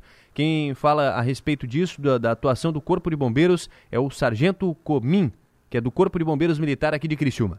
O incêndio foi, ficou concentrado no décimo pavimento, é um apartamento onde teve início numa, possivelmente numa cervejeira que ficava embutida próximo a um, a um fogão, pode ter potencializado aí o incêndio e a guarnição fez o combate direto é, sobre esse local, mas toda a fuligem acabou atingindo todo o apartamento e ficou concentrado só somente nesse local, as chamas. Então, esse o sargento Comim trabalha no local lá junto com a corporação dos bombeiros militares aqui de Criciúma. É, fica na desembargador Pedro Silva, né? Bombeiros atuando neste momento, mas como o sargento falou, já, já está controlado e tal, estão só é, terminando o trabalho ali, mas em andamento ainda essa ocorrência aqui em Criciúma. 9 e 26. Antes de eu chamar o mercado financeiro, deixa eu trazer uma, uma notícia aqui que está em destaque lá no Portal 48, está em capa Prêmio estimado da Mega Sena da virada sobe para 500 milhões. Resolve, né, Raquel? 500 milhões, hein? O concurso especial ele chega aos seus últimos dias, com, a, com as apostas é, disponíveis até 17 horas de sábado, dia 31. Então você pode fazer até no sábado, dia 31, a sua aposta. Quem é que já fez a aposta, hein? 500 milhões de reais. Então a Caixa Econômica anunciou que a nova estimativa para o prêmio é a famosa mega da virada, né? Tem gente que não joga o ano inteiro, mas chega na mega da virada, vai lá e faz a sua aposta, faz a, a sua fé. É, 500 milhões de reais para quem acertar as seis dezenas. Trata-se de um valor histórico, 32% maior ao pago no ano anterior, de 378,1 milhões de reais, que já tinha atingido a marca de maior prêmio de loterias do Brasil. O ano passado já tinha batido essa, essa, essa, essa marca. Esse ano bateu de novo, 500 milhões de reais. Então, dá tempo. Até sábado, dia 31, você pode fazer a sua aposta até às 17 horas. Agora sim, vamos para o mercado financeiro? Tiago Raimon, seja bem-vindo, bom dia. Bom dia, ouvintes. O Ibovespa ontem fechou em mais uma sessão de volume bem reduzido, fechou em queda também, em meio às incertezas sobre o terceiro mandato de Lula e também expectativas relacionadas às restrições de Covid na China. Ontem o Bovespa recuou 0,15%, batendo 108.578 pontos. E o dólar já avançou e avançou bastante, avançou 1,47%, sendo negociado a R$ 5,28. Na quarta-feira, hoje, já começa com os mercados globais operando mistos, principalmente a bolsa de Hong Kong, que já com que já destoa demais em relação às medidas adicionais de flexibilização das restrições contra a Covid. Já aqui no Brasil, vamos ter a, a, em sua agenda o radar econômico, o futuro ministro da Fazenda, Fernando Haddad, ainda afirmou que solicitou ao Paulo Guedes, o atual ministro da Economia, que a equipe do atual governo se abstenha de tomar qualquer medida nos próximos dias que impacte o futuro governo, e isso significa que, segundo a, Haddad, ao longo do dia de ontem, circulou informações de que a isenção determinada pelo governo de Jair Bolsonaro em relação aos combustíveis poderia ser mantido por pelo menos 30 dias a princípio, essa medida teria validade apenas dia, até o dia 31 de dezembro. E claro, isso tem impacto ao IPCA, à inflação aqui dentro do Brasil. E um radar político, temos ali Tebet que aceita ser ministro do planejamento, mas a estrutura da pasta ainda está definida, está indefinida, e apesar do sinal positivo, ainda ficou claro qual é a estrutura dessa pasta, vai assumir uma vez que o ministério foi dividido e a área de gestão será gerida à parte. E vemos também em relação às commodities, já começando com o petróleo Brent em queda, já a questão do minério de ferro, principalmente a questão uh, que vem da China, da flexibilização da China já em alta, e isso vai pesar hoje, no, no, no dia de hoje. Essas são as informações, os destaques do dia de hoje. Um bom dia e até a próxima. No bolso e na bolsa. Oferecimento. Locativa. Rendercar Service. Oficina especializada Audi. E Hotel Darouti. Muito bem. Fechamos o programa de hoje, nove e meia agora, vem o Enio Bis com o Conexão Sul. Antes tem Everaldo João com a música do dia de hoje. E eu volto 11 da manhã, direto do Balneário Rincão. Vamos falar ainda sobre essa situação do Criciúma Copa do Brasil, como é que está o momento, o que, que o jurídico pensa, enfim, nós vamos abordar esses assuntos a partir das 11 horas da manhã aqui na Rádio Sou Maior, mais direto do Balneário Rincão, do nosso estúdio. Eu convido você a passar por lá também, bater um papo conosco, conhecer a nossa equipe também. Fechou, gente? Uma ótima quarta-feira a todos e até daqui a pouco.